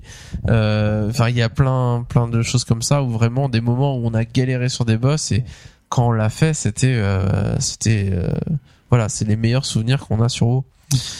Deuxième question du gros lourd, de le gros lourd. Dans quel genre de guide appréciez-vous vraiment le jeu? Alors, je pense qu'on y a on a plutôt répondu. euh, euh, moi, euh, j'aime les guildes qui raident et qui s'organisent, mais qui n'exigent rien de leurs joueurs, à part respecter leur engagement. Et pour moi, c'est ça qui est important. On n'exige rien de, des joueurs de la guilde, mais on, on exige une seule, enfin, on exige en réalité une chose, c'est que s'ils s'engagent à faire quelque chose, qu'ils le fassent. Par exemple, on ne vous oblige pas à raider. Si vous voulez être dans une guilde, dans, dans, dans une guilde, euh, enfin, une guilde de ce type-là serait une guilde où on n'est pas obligé de raider, on n'a pas d'obligation. Si on veut pas raider, on ne raide pas. Mais si on veut raider et qu'on s'inscrit en raid, bah alors du coup, à partir du moment où on est inscrit, il faut venir. Et, euh, moi, c'est ça que, c'est ça que, enfin, c'est ce genre de guilde que j'aime. Euh, voilà, si, Ouais. si on n'est pas obligé d'être stuffé comme un porc pour aller en raid, mais quand même, si on veut tenir en raid, bah, il faut avoir un niveau d'objet de 346 actuellement. Enfin, non, actuellement c'est pas 346, mais à l'époque du début de Cataclysme, c'était le cas. euh, Voilà, il faut avoir un minimum ou ne pas être complètement à la ramasse, quoi. Mais c'est pas la peine d'être euh, super optimisé, etc. Pour moi, voilà, quelque chose d'assez euh, cool. Du coup, euh, je suis réfléchir à quelle guilde j'appréciais. Parce que j'ai fait plusieurs guildes avant celle-là. Sauf que j'étais pas impliquée dans les autres guildes avant celle-là. Donc j'en ai aucun souvenir. Mon cerveau efface. Euh, J'exagère, mais... Et du coup, j'ai, moi, j'ai le sentiment en tout cas que moi, j'apprécie les guildes qui sont pas trop grosses. Euh, J'aimerais pas être dans une guilde de, euh, de 100 joueurs, 200 joueurs, euh, ou 300 joueurs, je sais pas si c'est possible. Euh, je trouve que ce qui est sympa aussi d'être dans une guilde Ouais, c'est de connaître les gens. Ouais, où du coup tu retrouves un côté un peu pas familial. de pouvoir quand les gens mais- parlent sur Mumble reconnaître les voix de tout le monde. Ouais, tu vois, t'as pas besoin d'afficher les noms euh, sur Mumble. Maintenant, tu les connais et euh, enfin, tu connais les voix et tu tu sais un peu les. Enfin, en fait, t'as une blague à raconter sur chaque joueur avec qui tu joues. Euh, et pour moi, du coup, voilà, ça c'est ça c'est une guilde que j'aime où je sais que je me sens bien dedans, où j'ose parler sur Mumble sans aucun problème, euh, où je peux vanner ma kraken, etc. Euh, qui est en train de regarder des photos sur Facebook à côté de moi. Euh, voilà, c'est pourquoi on wipe. Après, on est dire qu'on bride ma kraken, mais se bride tout seul. Hein. on y viendra. Bah, vous dites ça parce que je suis asiatique, c'est ça? Autre chose, autre chose à dire sur euh, Si, le genre de guilde que vous appréciez Non, euh, Moi, Bah, franchement, moi, c'est ma première guilde. c'est ta première guilde et tu restes dedans.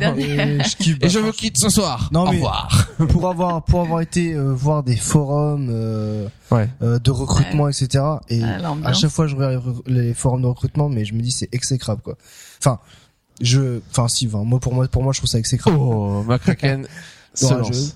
je- non mais je veux dire euh, quand enfin Ouais, après, non, mais d'accord. Le côté élitiste, etc. Ouais, ouais. euh, tu détestes ça et pour Ouais, toi c'est un jeu temps, et c'est ridicule. faut. Quoi. euh, non mais ce que je veux dire c'est que pour eux c'est bien ils aiment bien faire ça mais quand je vois des mecs qui recrutent euh, ils viennent un peu en toute humilité puis après les mecs euh, derrière ils sont en train de le casser en disant ouais mais t'es trop pourri tu connais pas ton cycle des pestes et là tu dis le teste. tu dis mais Bon, c'est vrai que l'ambiance peut être un peu exécrable Ouais. dans ce genre de choses. Il y a une ambiance, il y a une, une dictature un peu militaire dans des guildes un peu hardcore parce que c'est ce qu'il faut, hein, euh, qui fait qu'en apparence peut-être tout va bien, sauf qu'en réalité tout le monde se déteste. Bon, est-ce que c'est le cas vraiment? Non. moi oh, je bah, les ils ont déteste. ça sûrement des bons moments. moi je les déteste Ils ont sûrement des bons moments. mais- Bon, euh, Yuri, ta guilde préférée euh... Euh, ouais, ben celle qu'on a actuellement me convient. Ouais, mais t'en as pas, testé d'autres. ouais. Ouais, c'est ça. Pas trop paraît d'exigence et puis euh, ouais, c'est cool. Tu fais partie des chefs, donc c'est bon. Ouais. T'es pas content. hein. T'as du pain sur la table et c'est bon. Qu'est-ce Philippe, euh, ton genre de guilde Bah, euh, j'ai des très bons souvenirs de ma, ma guilde PVP. Euh, Celle-ci, euh, actuellement, m'a appris beaucoup de choses, surtout à, à mieux cerner mes... Parce qu'il y a toujours une différence entre les envies de gamer et puis euh, un peu euh, ce qui est le mieux pour soi, quoi. Et je crois que au début, j'étais vachement euh, parti pour être euh, dans le compétitif, surtout avec la montée de, du nombre de, niveau, de, de membres, etc. Je me dis tiens, on est de plus en plus nombreux, allez go go go. Et euh, petit à petit, j'ai appris que euh, franchement, euh, euh, si le social C'était va, pas bon pour toi.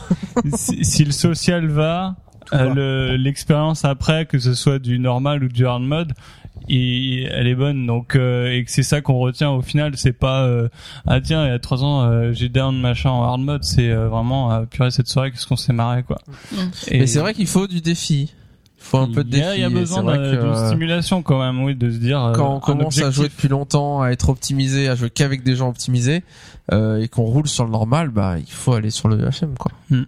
Donc bon, il y a, moi j'ai j'ai eu euh, des petits moments où euh, je me disais ah, purée j'aimerais bien aller plus loin, je m'ennuie un peu et tout. Finalement, euh, la guilde est, est bien stable euh, et j'ai des très bons moments. Donc je me dis qu'en fait tu dégages du temps pour jouer à d'autres jeux. voilà, euh, je peux jouer à d'autres jeux et je me dis euh, franchement c'est le mode qui qui, qui me fallait quoi. Au-delà de ce que j'avais de temps en temps envie. Donc il y a la guilde que tu apprécierais et la guilde qui est bonne pour toi. C'est ça. pas la peu, même. Voilà. D'accord. Euh, Euh, Et la dernière question du gros lourd qui nous demande comment conserver une bonne ambiance tout en passant à des parties plus compliquées du jeu?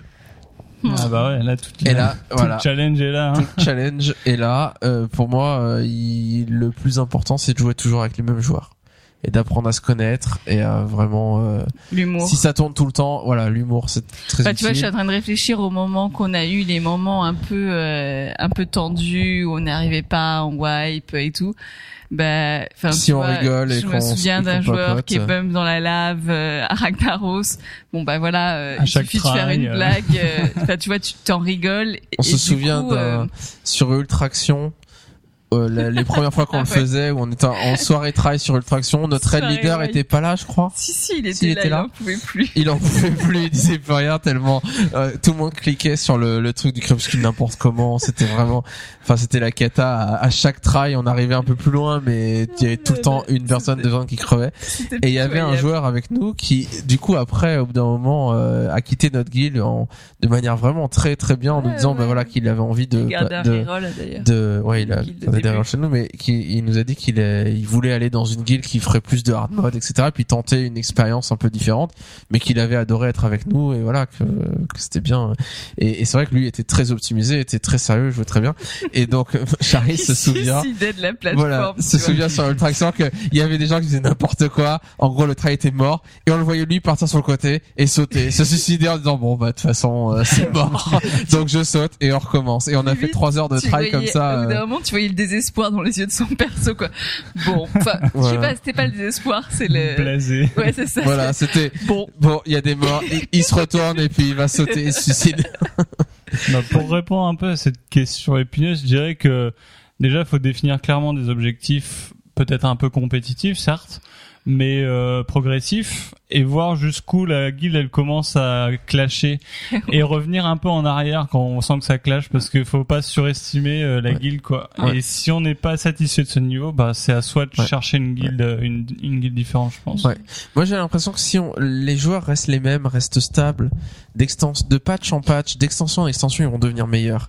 Et même si on est des joueurs pas forcément très bons ou qu'on débute et que c'est peut-être un peu compliqué, moi j'ai vu la progression chez certains joueurs qui étaient chez des- les filles. qui étaient non mais qui étaient vraiment débutants au début, qui galéraient, et puis qu'on a fait lire des guides, et puis quand qu'ils ont bossé leur cycle, etc Oui, puis qu'on et qui sont devenus des super fat DPS de la mort quoi. Et mais ça s'est pas fait d'un coup sur un boss ou sur une instance, ça s'est fait au bout de trois patchs, ça s'est fait au bout de trois raids, ça s'est fait au bout d'un d'un- d'une extension complète. Et du coup, forcément, si on reste avec les mêmes nombres, les mêmes joueurs, qu'on se connaît bien, qu'on fonctionne bien ensemble, etc. Ben on capitalise sur la progression qu'on a en tant que groupe. Et ça, ça change tout. Ça fait qu'aujourd'hui, on est une guilde sans prétention. On- je pense que, euh, si je vous donne un exemple, nous, on a, on on n'a pas de prétention de faire quoi que ce soit. On se considère comme une guilde ultra casual, alors que on se, dé, on se, on se débrouille bien parce qu'on joue ensemble depuis longtemps. Et quand l'âme des dragons est sortie, bah c'est vrai que nous, on n'avait aucune prétention. On s'était dit, on va essayer de tomber mort choc le premier boss vite fait. On l'a tombé au troisième try. Et du coup, moi, j'avais pas lu la strat des boss d'après, donc euh, j'étais un peu catastrophé. Et, donc, on est allé sur Zonos en se disant bon, on va juste voir ce que ça fait. Puis, euh, au fur et à mesure, on lisait la strat en parallèle pour essayer de comprendre ce qui se passait. Et puis, on l'a tombé le soir même, alors que euh, on n'avait pas du tout la prétention de faire ça. Donc, finalement, on se sous-estimait un petit peu. Pourquoi? Pas parce que tout d'un coup, euh, enfin, parce que progressivement, on a appris à jouer ensemble, on s'est amélioré naturellement, et du coup, Et on se connaît. voilà, parce qu'on se Enfin, connaît. ça, ça aide aussi, hein, parce que euh, le fait de connaître les réactions des uns et des autres, ça fait que c'est plus, enfin, c'est, c'est plus rapide quand il faut réagir à quelque chose. On sait celui qui va être très mauvais à sortir des AOE, donc directement on lui dit où il se fait grip par quelqu'un d'autre. et, euh, on compense les. enfin, voilà. Non mais ouais, il y a un côté comme ça où. Qui est super euh, drôle. ouais. Ouais, enfin ça, je sais pas. On sait le joueur qui va vouloir rester sur le boss plutôt qu'aller faire euh, son objectif euh, d'aller d'aller tuer les blobs euh, qui arrivent sur Yorsage. Et du coup on lui dit bon écoute tu viens sur les blobs avec nous. Si tu restes sur le boss discrètement à vouloir monter ton DPS pendant la BL il y a un prêtre qui va s'éloigner et qui va te grip pour t'éloigner. Pour que pas la BL. pour que tu puisses pas profiter de la BL bah à chaque fois il est venu sur les blobs. Il y avait plus de problème. Donc voilà on rigole bien on s'amuse bien finalement et, c'est très sympathique Ouais. on s'arrête là pour notre partie euh, sur les guildes et on passe tout de suite aux parties suivantes, c'est-à-dire partie euh, boss et partie au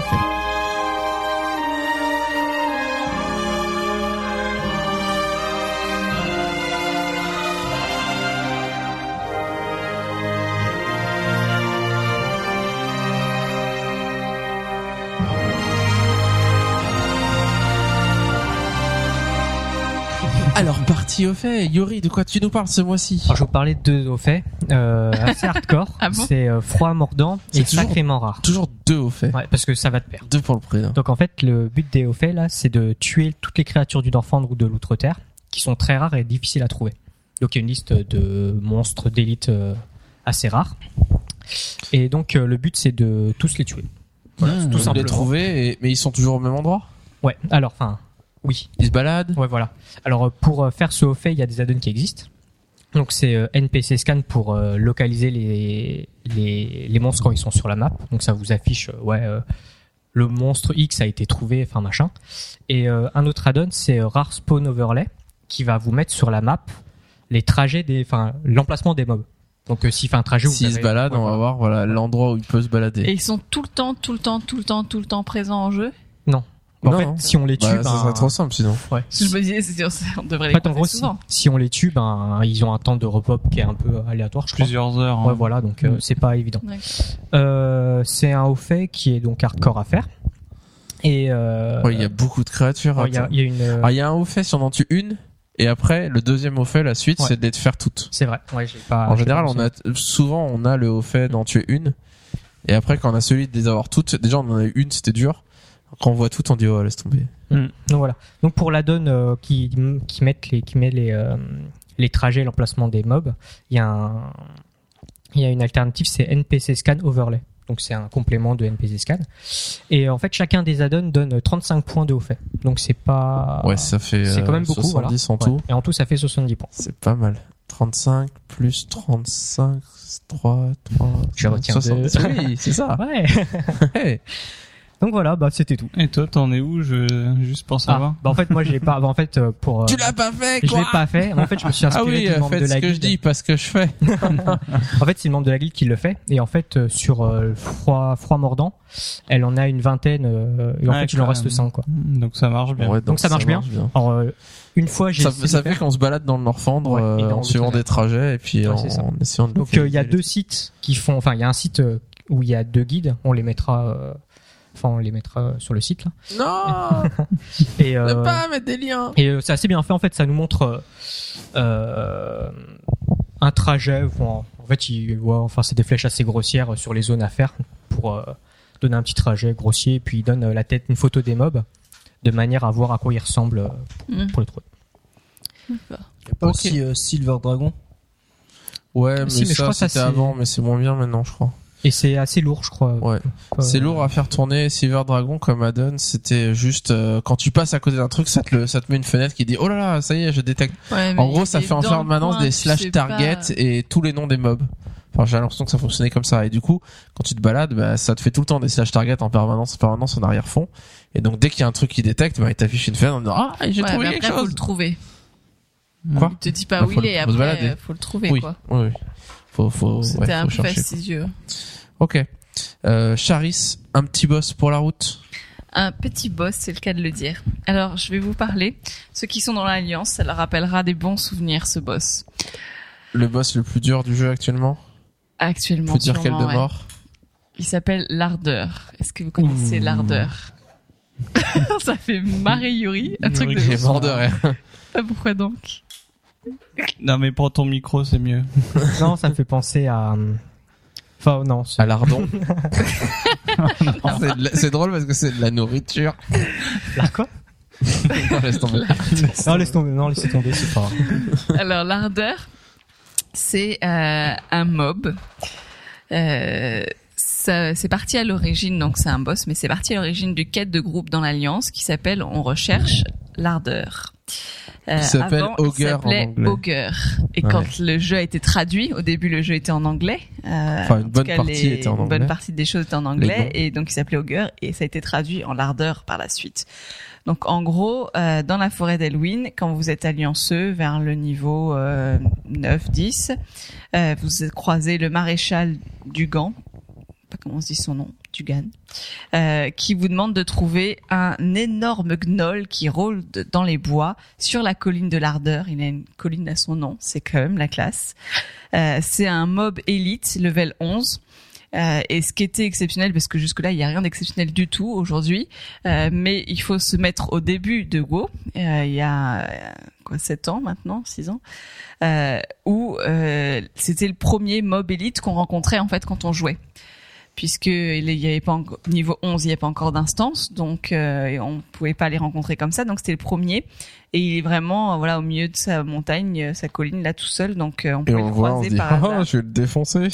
Voilà. Alors il a 666 points de vie. Oh, oh. C'est un signe. euh, donc à l'époque, Tu nous fais fallait- des regards euh, ténébreux, mais tu sais que ça se voit pas le podcast. Si, je pense que les gens l'ont vu.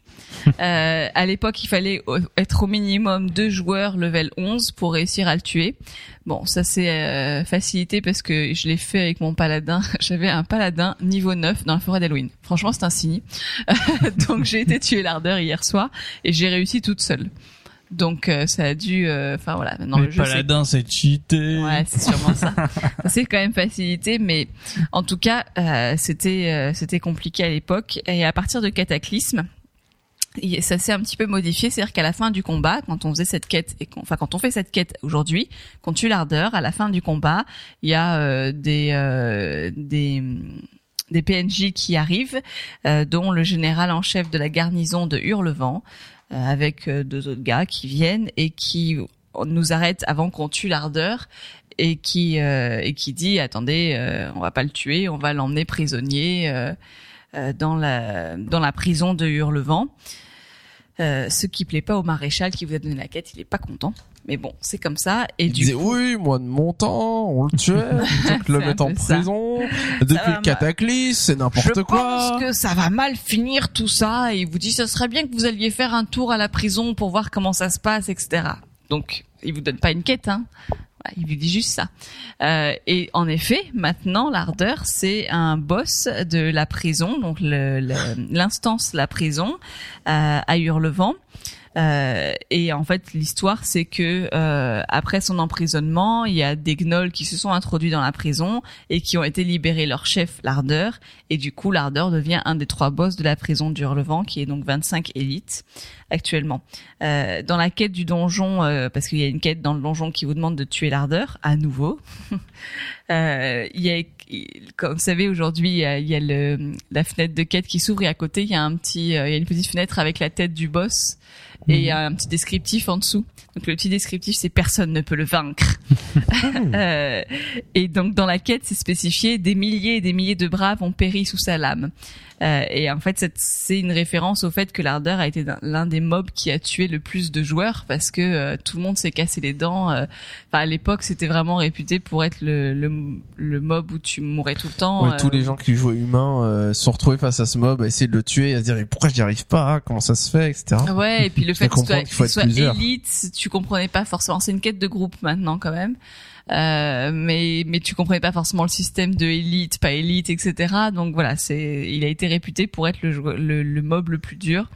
Et du Euh. coup, il y avait des raids après qui se formaient de de, euh, Des raids de 40. 40 euh, 40 gnomes niveau 1 qui venaient, ou 40 humains niveau 1 qui venaient essayer de tuer l'ardeur à 40 euh, ou même des raids de, personnages Ouais. niveau 60 disant on va le défoncer et quand il repopera on le redéfoncera. la rage qui restait. Voilà, et du coup, si vous allez sur euh, sur Woed et que vous vous cherchez l'ardeur, euh, je crois que c'était sur Woed que j'ai vu ça. C'est rigolo parce qu'il y a plein de commentaires en anglais, des commentaires qui datent du début du jeu et en gros euh, tous les commentaires c'est Blizzard nerf l'ardeur, c'est scandaleux et tout. c'est des gens trop trop vénères d'être morts tout le temps quoi.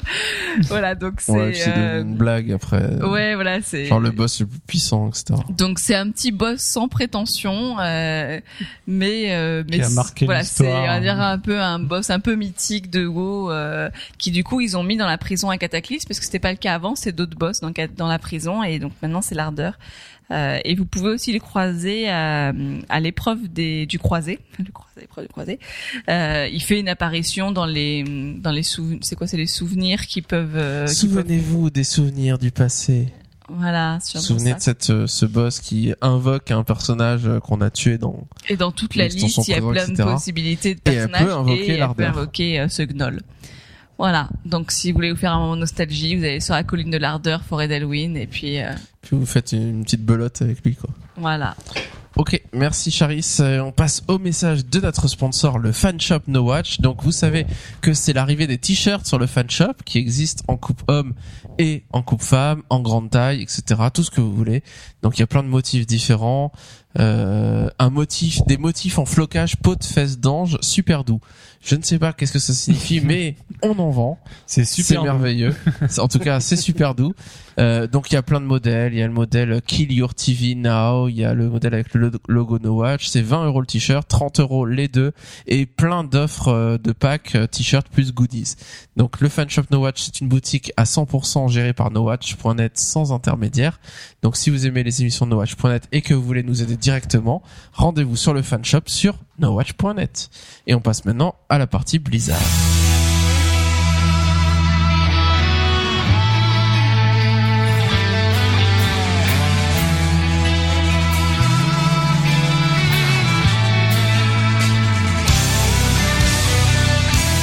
Diablo 3, Casse-Pipe, de quoi tu nous parles Eh bien, avant de vous parler du patch euh, 1.0.4, je vais juste euh, donner un bon conseil. Euh, euh, oubliez pas de vous hydrater régulièrement quand vous jouez à Diablo pour ne pas euh, finir euh, comme certains joueurs euh, le mois dernier.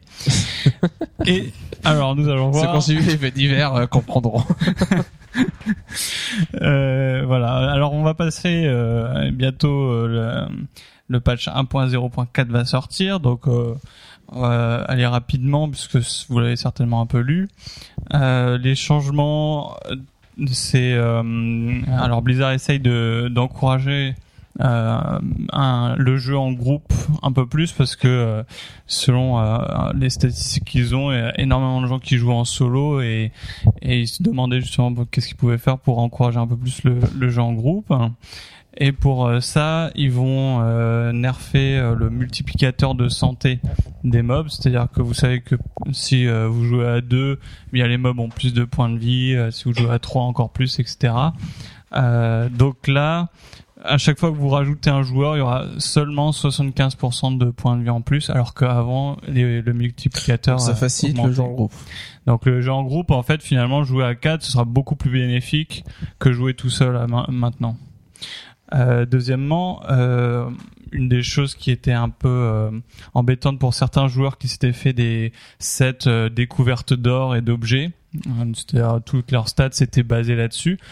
Quand vous jouiez en groupe avant, ben ils faisaient la moyenne de tous les du score de tous les joueurs.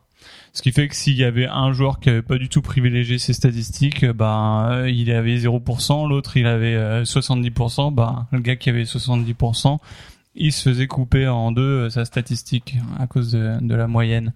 Là maintenant euh, ils ont enlevé ça et chaque joueur aura sa statistique individuelle, ce qui privilégieront donc euh, la découverte d'or et d'objets ne sont plus limités par les autres. Deuxièmement, pour le pour le niveau, le contenu haut niveau, euh, Blizzard va faire une série d'ajustements sur les euh, sur l'écart qui existe entre les mobs normaux et les mobs élites et rares. Euh, ils expliquent que pour eux, euh, il y a vraiment un gros mur actuellement et qu'ils vont le réduire. Donc comment ils vont faire? Ils vont commencer par augmenter un peu les, les HP des mobs normaux, euh, mais surtout euh, descendre de 10 à 25% le, les HP des monstres élites et rares. Et deuxièmement, ils vont revoir certains affixes euh, des élites.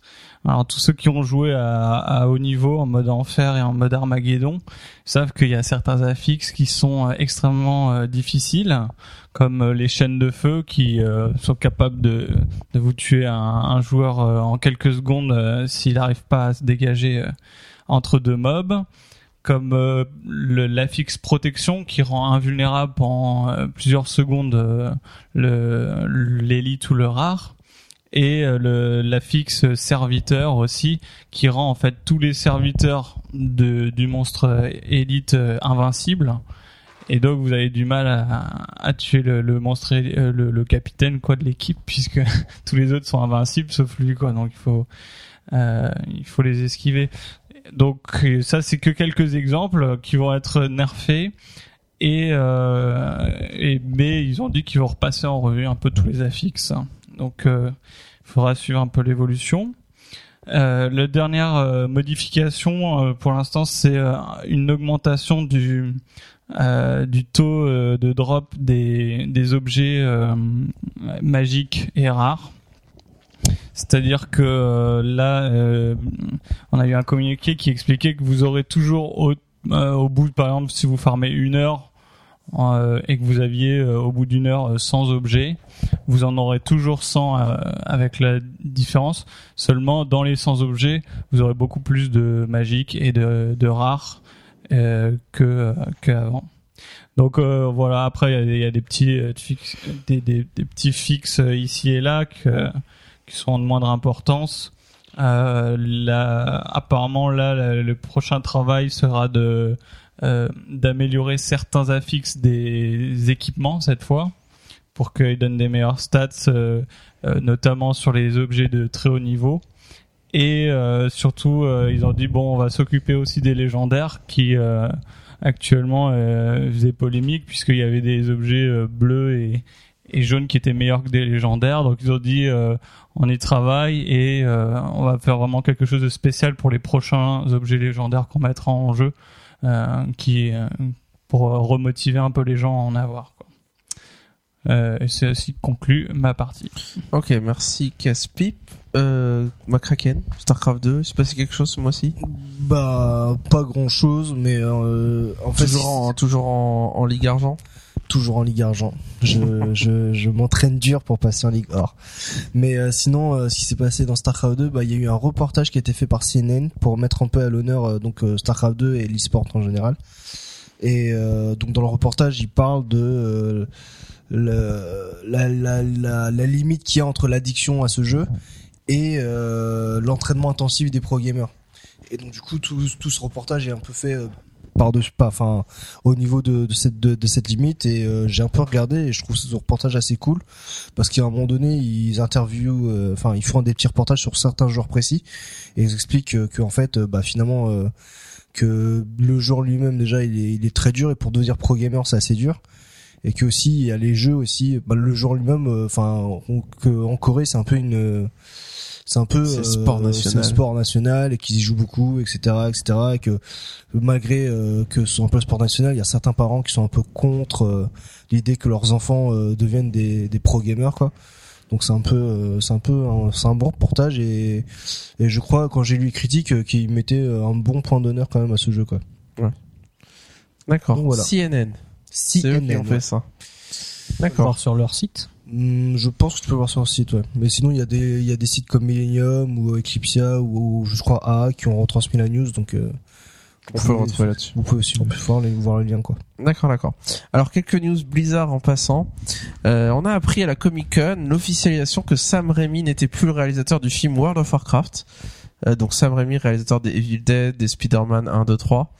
Euh, bon, moi il me semblait que c'était clair depuis un petit moment que c'était pas lui qui allait s'en occuper parce que il voulait s'occuper d'un autre film euh, avant et que du coup il pourrait pas se mettre sur World of Warcraft avant 2014 voire plus tard. Et, euh, et les gens de Blizzard avaient dit qu'ils voulaient que ça aille plus vite que ça et que c'était beaucoup trop tard.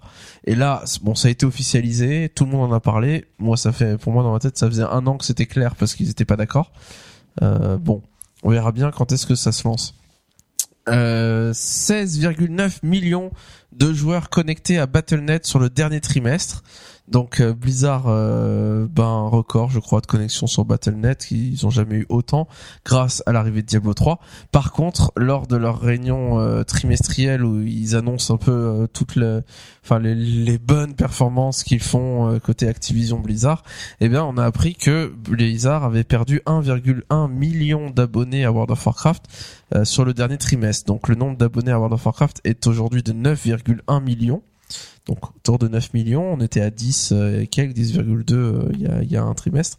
Bon, ce qui est pas étonnant, moi j'avais hâte d'avoir ce chiffre, de voir dans quelle mesure ça allait baisser, parce que c'était évident que ça allait baisser, puisqu'il y a plus de contenu depuis le mois de décembre, puisque il y a plein de jeux qui sont sortis, il y a Diablo 3 qui est sorti, il y a quand même beaucoup de joueurs qui ont gelé leur compte World of Warcraft pour faire un petit tour sur Diablo 3, et puis tout le monde attend Mist of Pandaria, et, euh, et donc il est logique qu'il y ait euh, beaucoup de, joueurs qui arrêtent.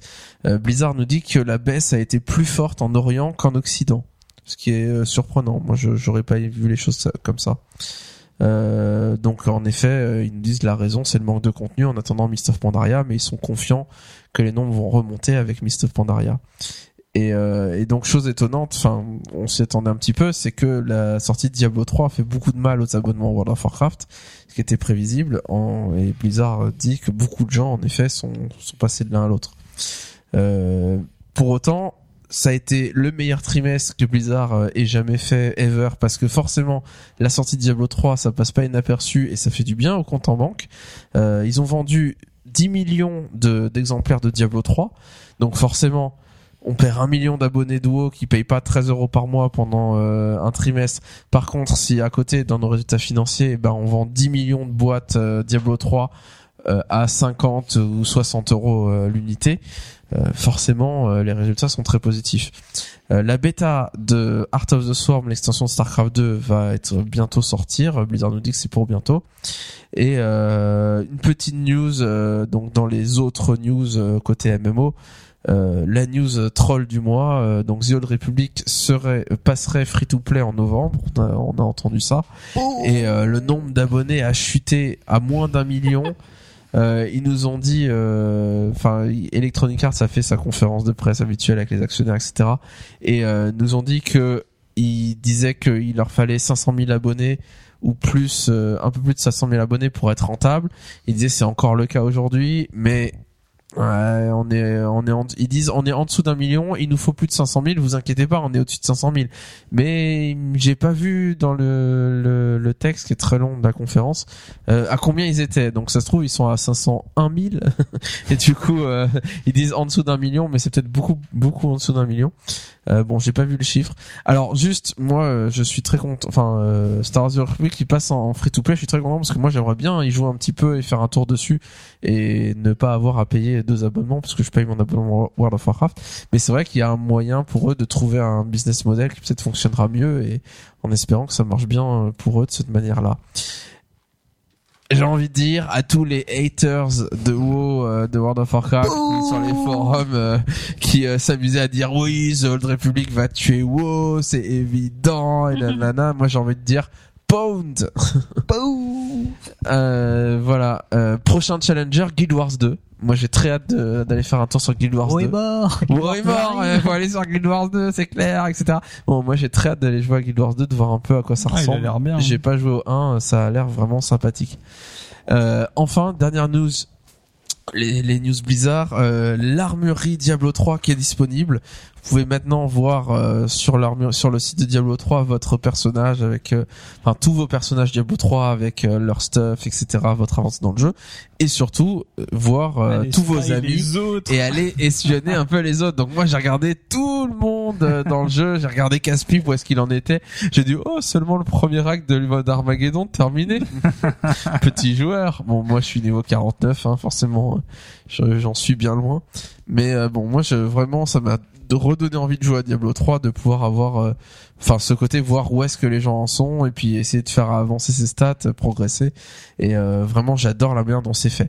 Je crois que les hauts faits ne sont pas encore mis dessus et qu'on peut pas voir les hauts faits des autres et qu'on n'y a pas encore le score de hauts faits. Je pense que ça va être intégré plus tard. En tout cas, ça vaut le coup d'œil d'aller voir comment ça marche parce que c'est vraiment super joli le, le fait de voir tous ces persos et de la manière dont c'est mis en page, etc. C'est super sympa. Euh, avant de se quitter, on fait un petit courrier des auditeurs. Donc, on a juste sélectionné quelques quelques commentaires. Alors, j'ai sélectionné un commentaire que j'avais envie de lire. Je me suis dit, on va faire un peu le commentaire du mois euh, de nos auditeurs.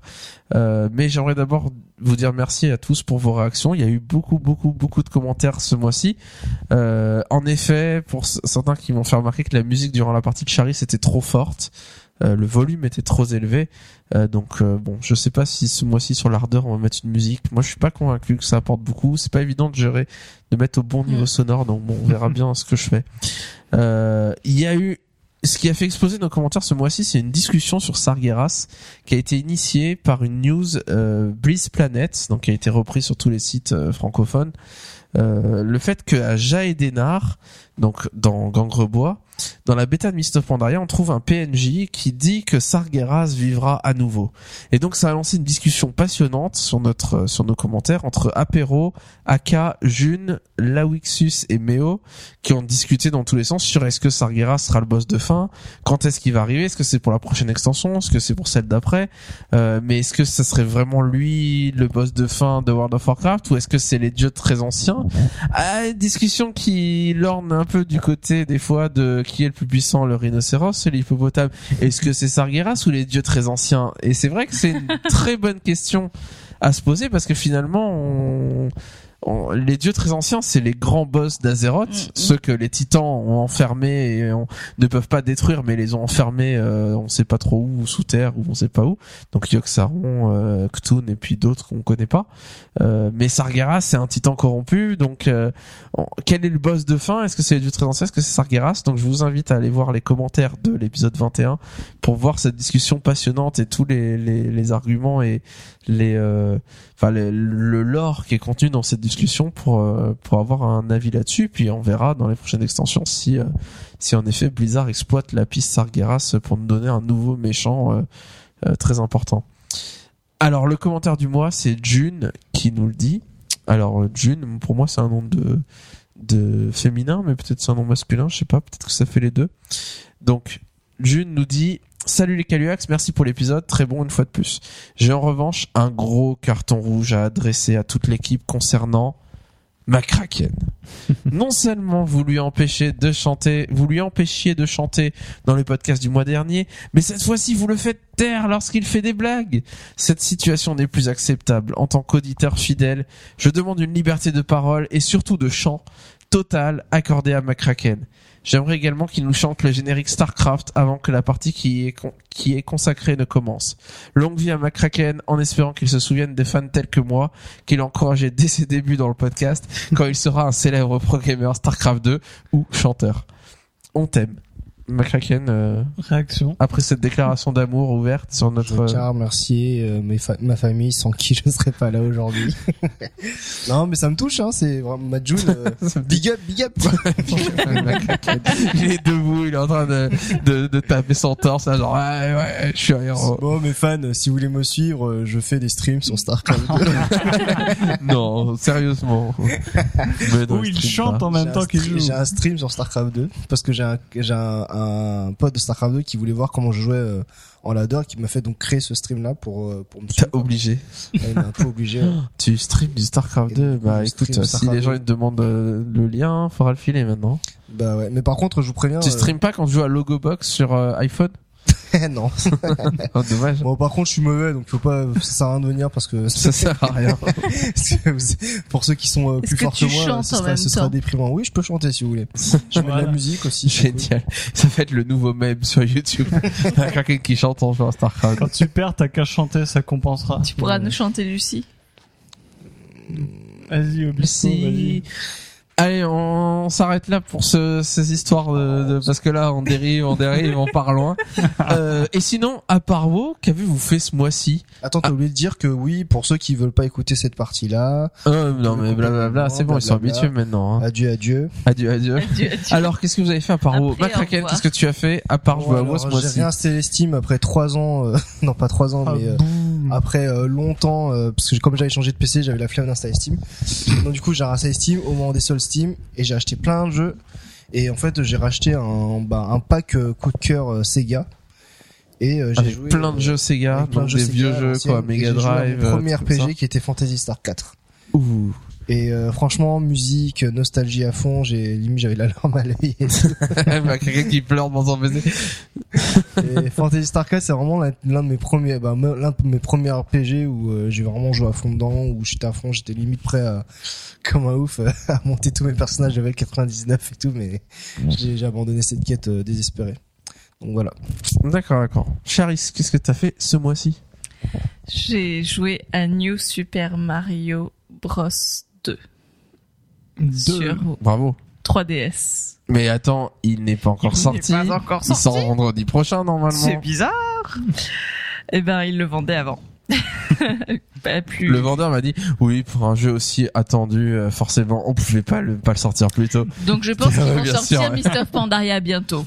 Si on peut pas faire attendre les gens. non mais c'est ça, le mec il dit non mais on peut pas vous faire attendre, vous l'attendez tellement. Moi j'ai dit ah, vous savez moi c'est Mr Pandaria que j'attends le plus. Hein. Si vous pouvez me le sortir maintenant c'est cool. Hein.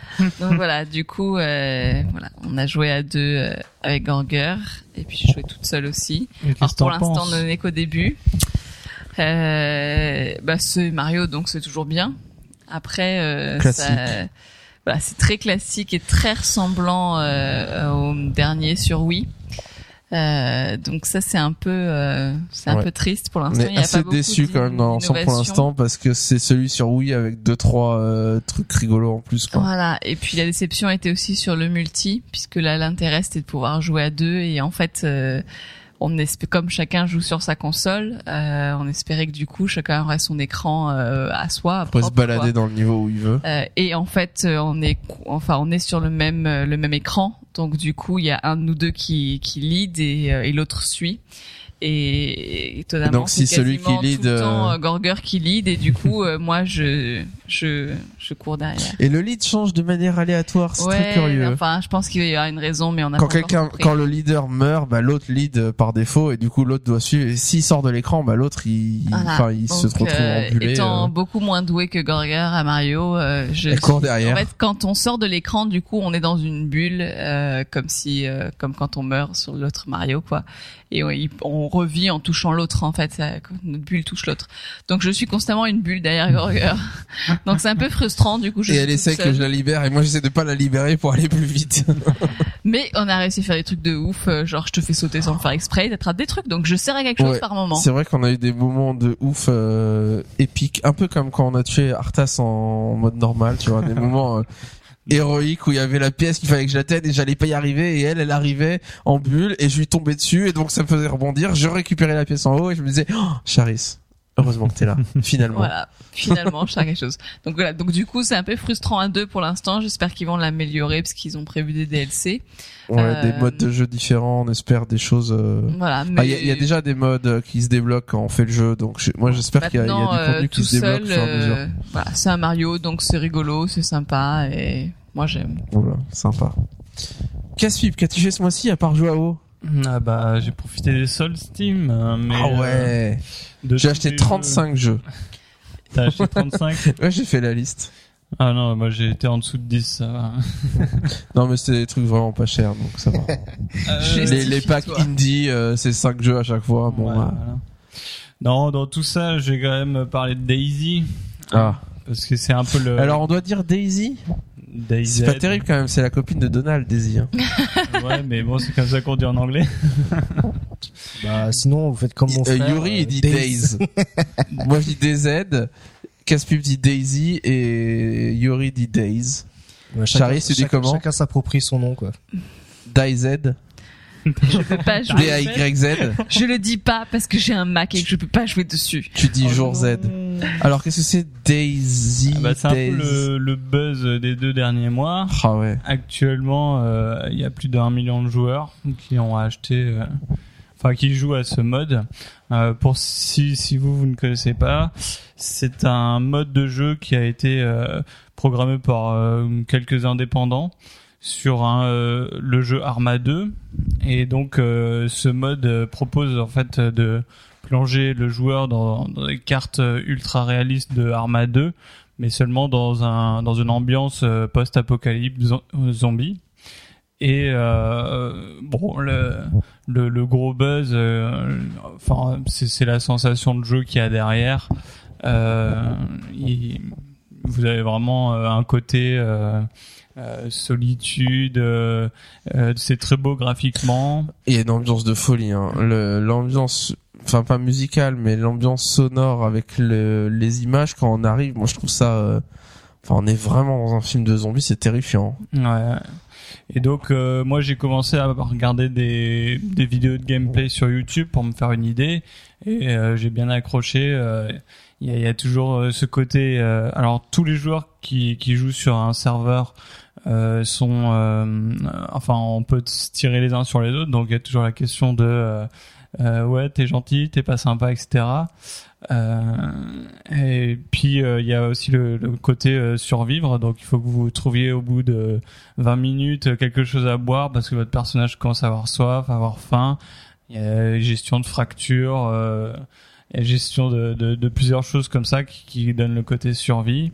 Euh, les, les balles et tout ça sont, sont peu nombreuses. euh, c'est c'est assez difficile euh, euh, de survivre, d'autant plus que vous n'avez en fait qu'un seul personnage et que ce personnage est persistant sur tous les bon vous avez plusieurs serveurs mais sur n'importe quel serveur où vous allez ce sera toujours votre même personnage qui réapparaît et avec euh, le même nombre de munitions de, de choses comme ça donc le but étant de, de faire vivre plus longtemps votre personnage euh, Et quand il meurt, ah, quand il meurt vous avez un nouveau c'est personnage fini. qui il est effacé automatiquement. vous perdez tout ce que vous avez dessus On etc. perd tout et on recommence à zéro. un peu un mode extrême Diablo euh, C'est ça. version euh, zombie.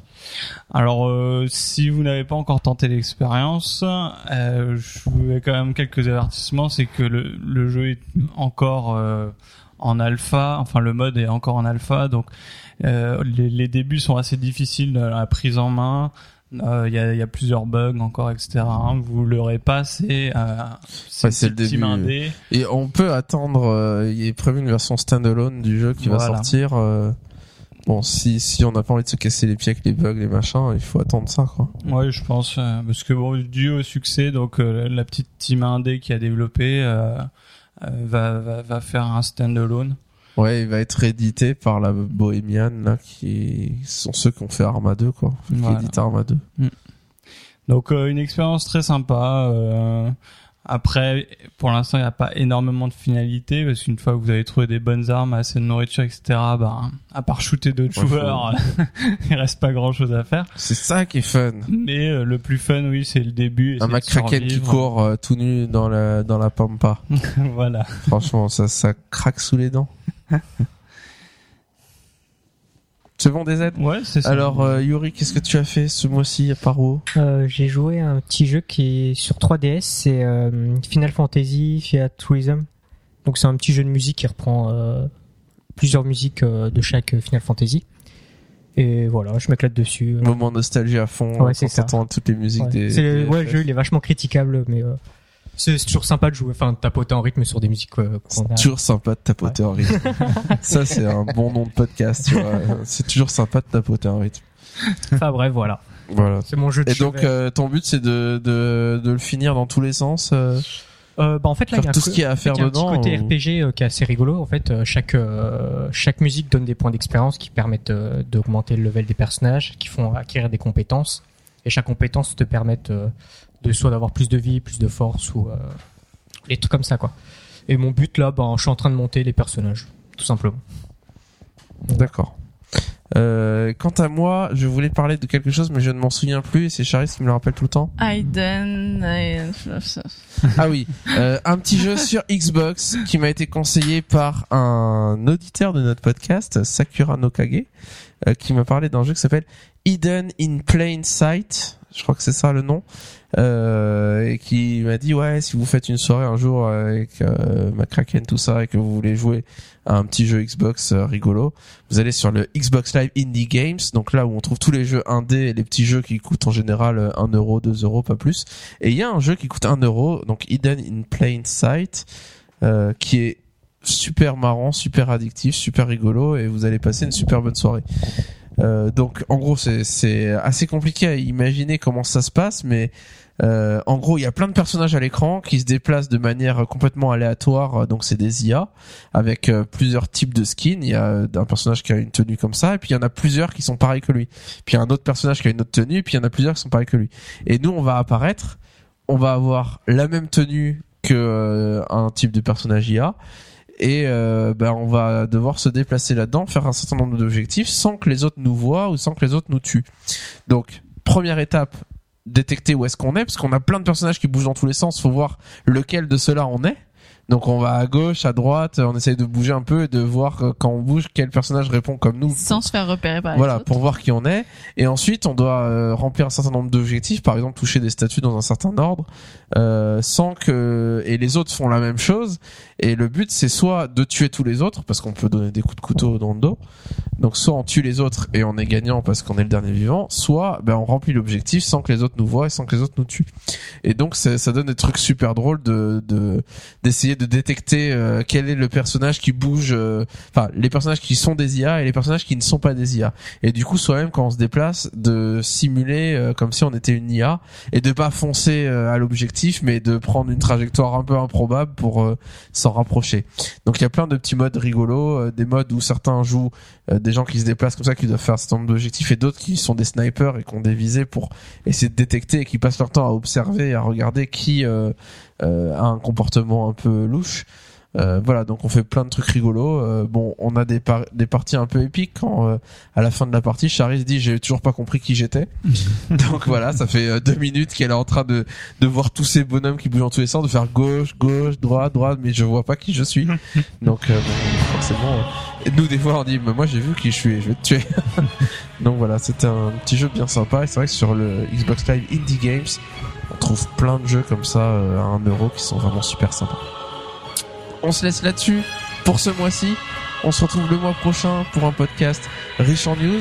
Peut-être que la 5.0.4 sera tombée, sera sortie et on aura fait un petit tour en terre à mort déjà. On a hâte, on a très hâte que Mist Pandaria sort euh, ici parce que vraiment, euh, moi je, je brûle d'impatience de découvrir Pandaria et mine de rien, bah, ça se rapproche.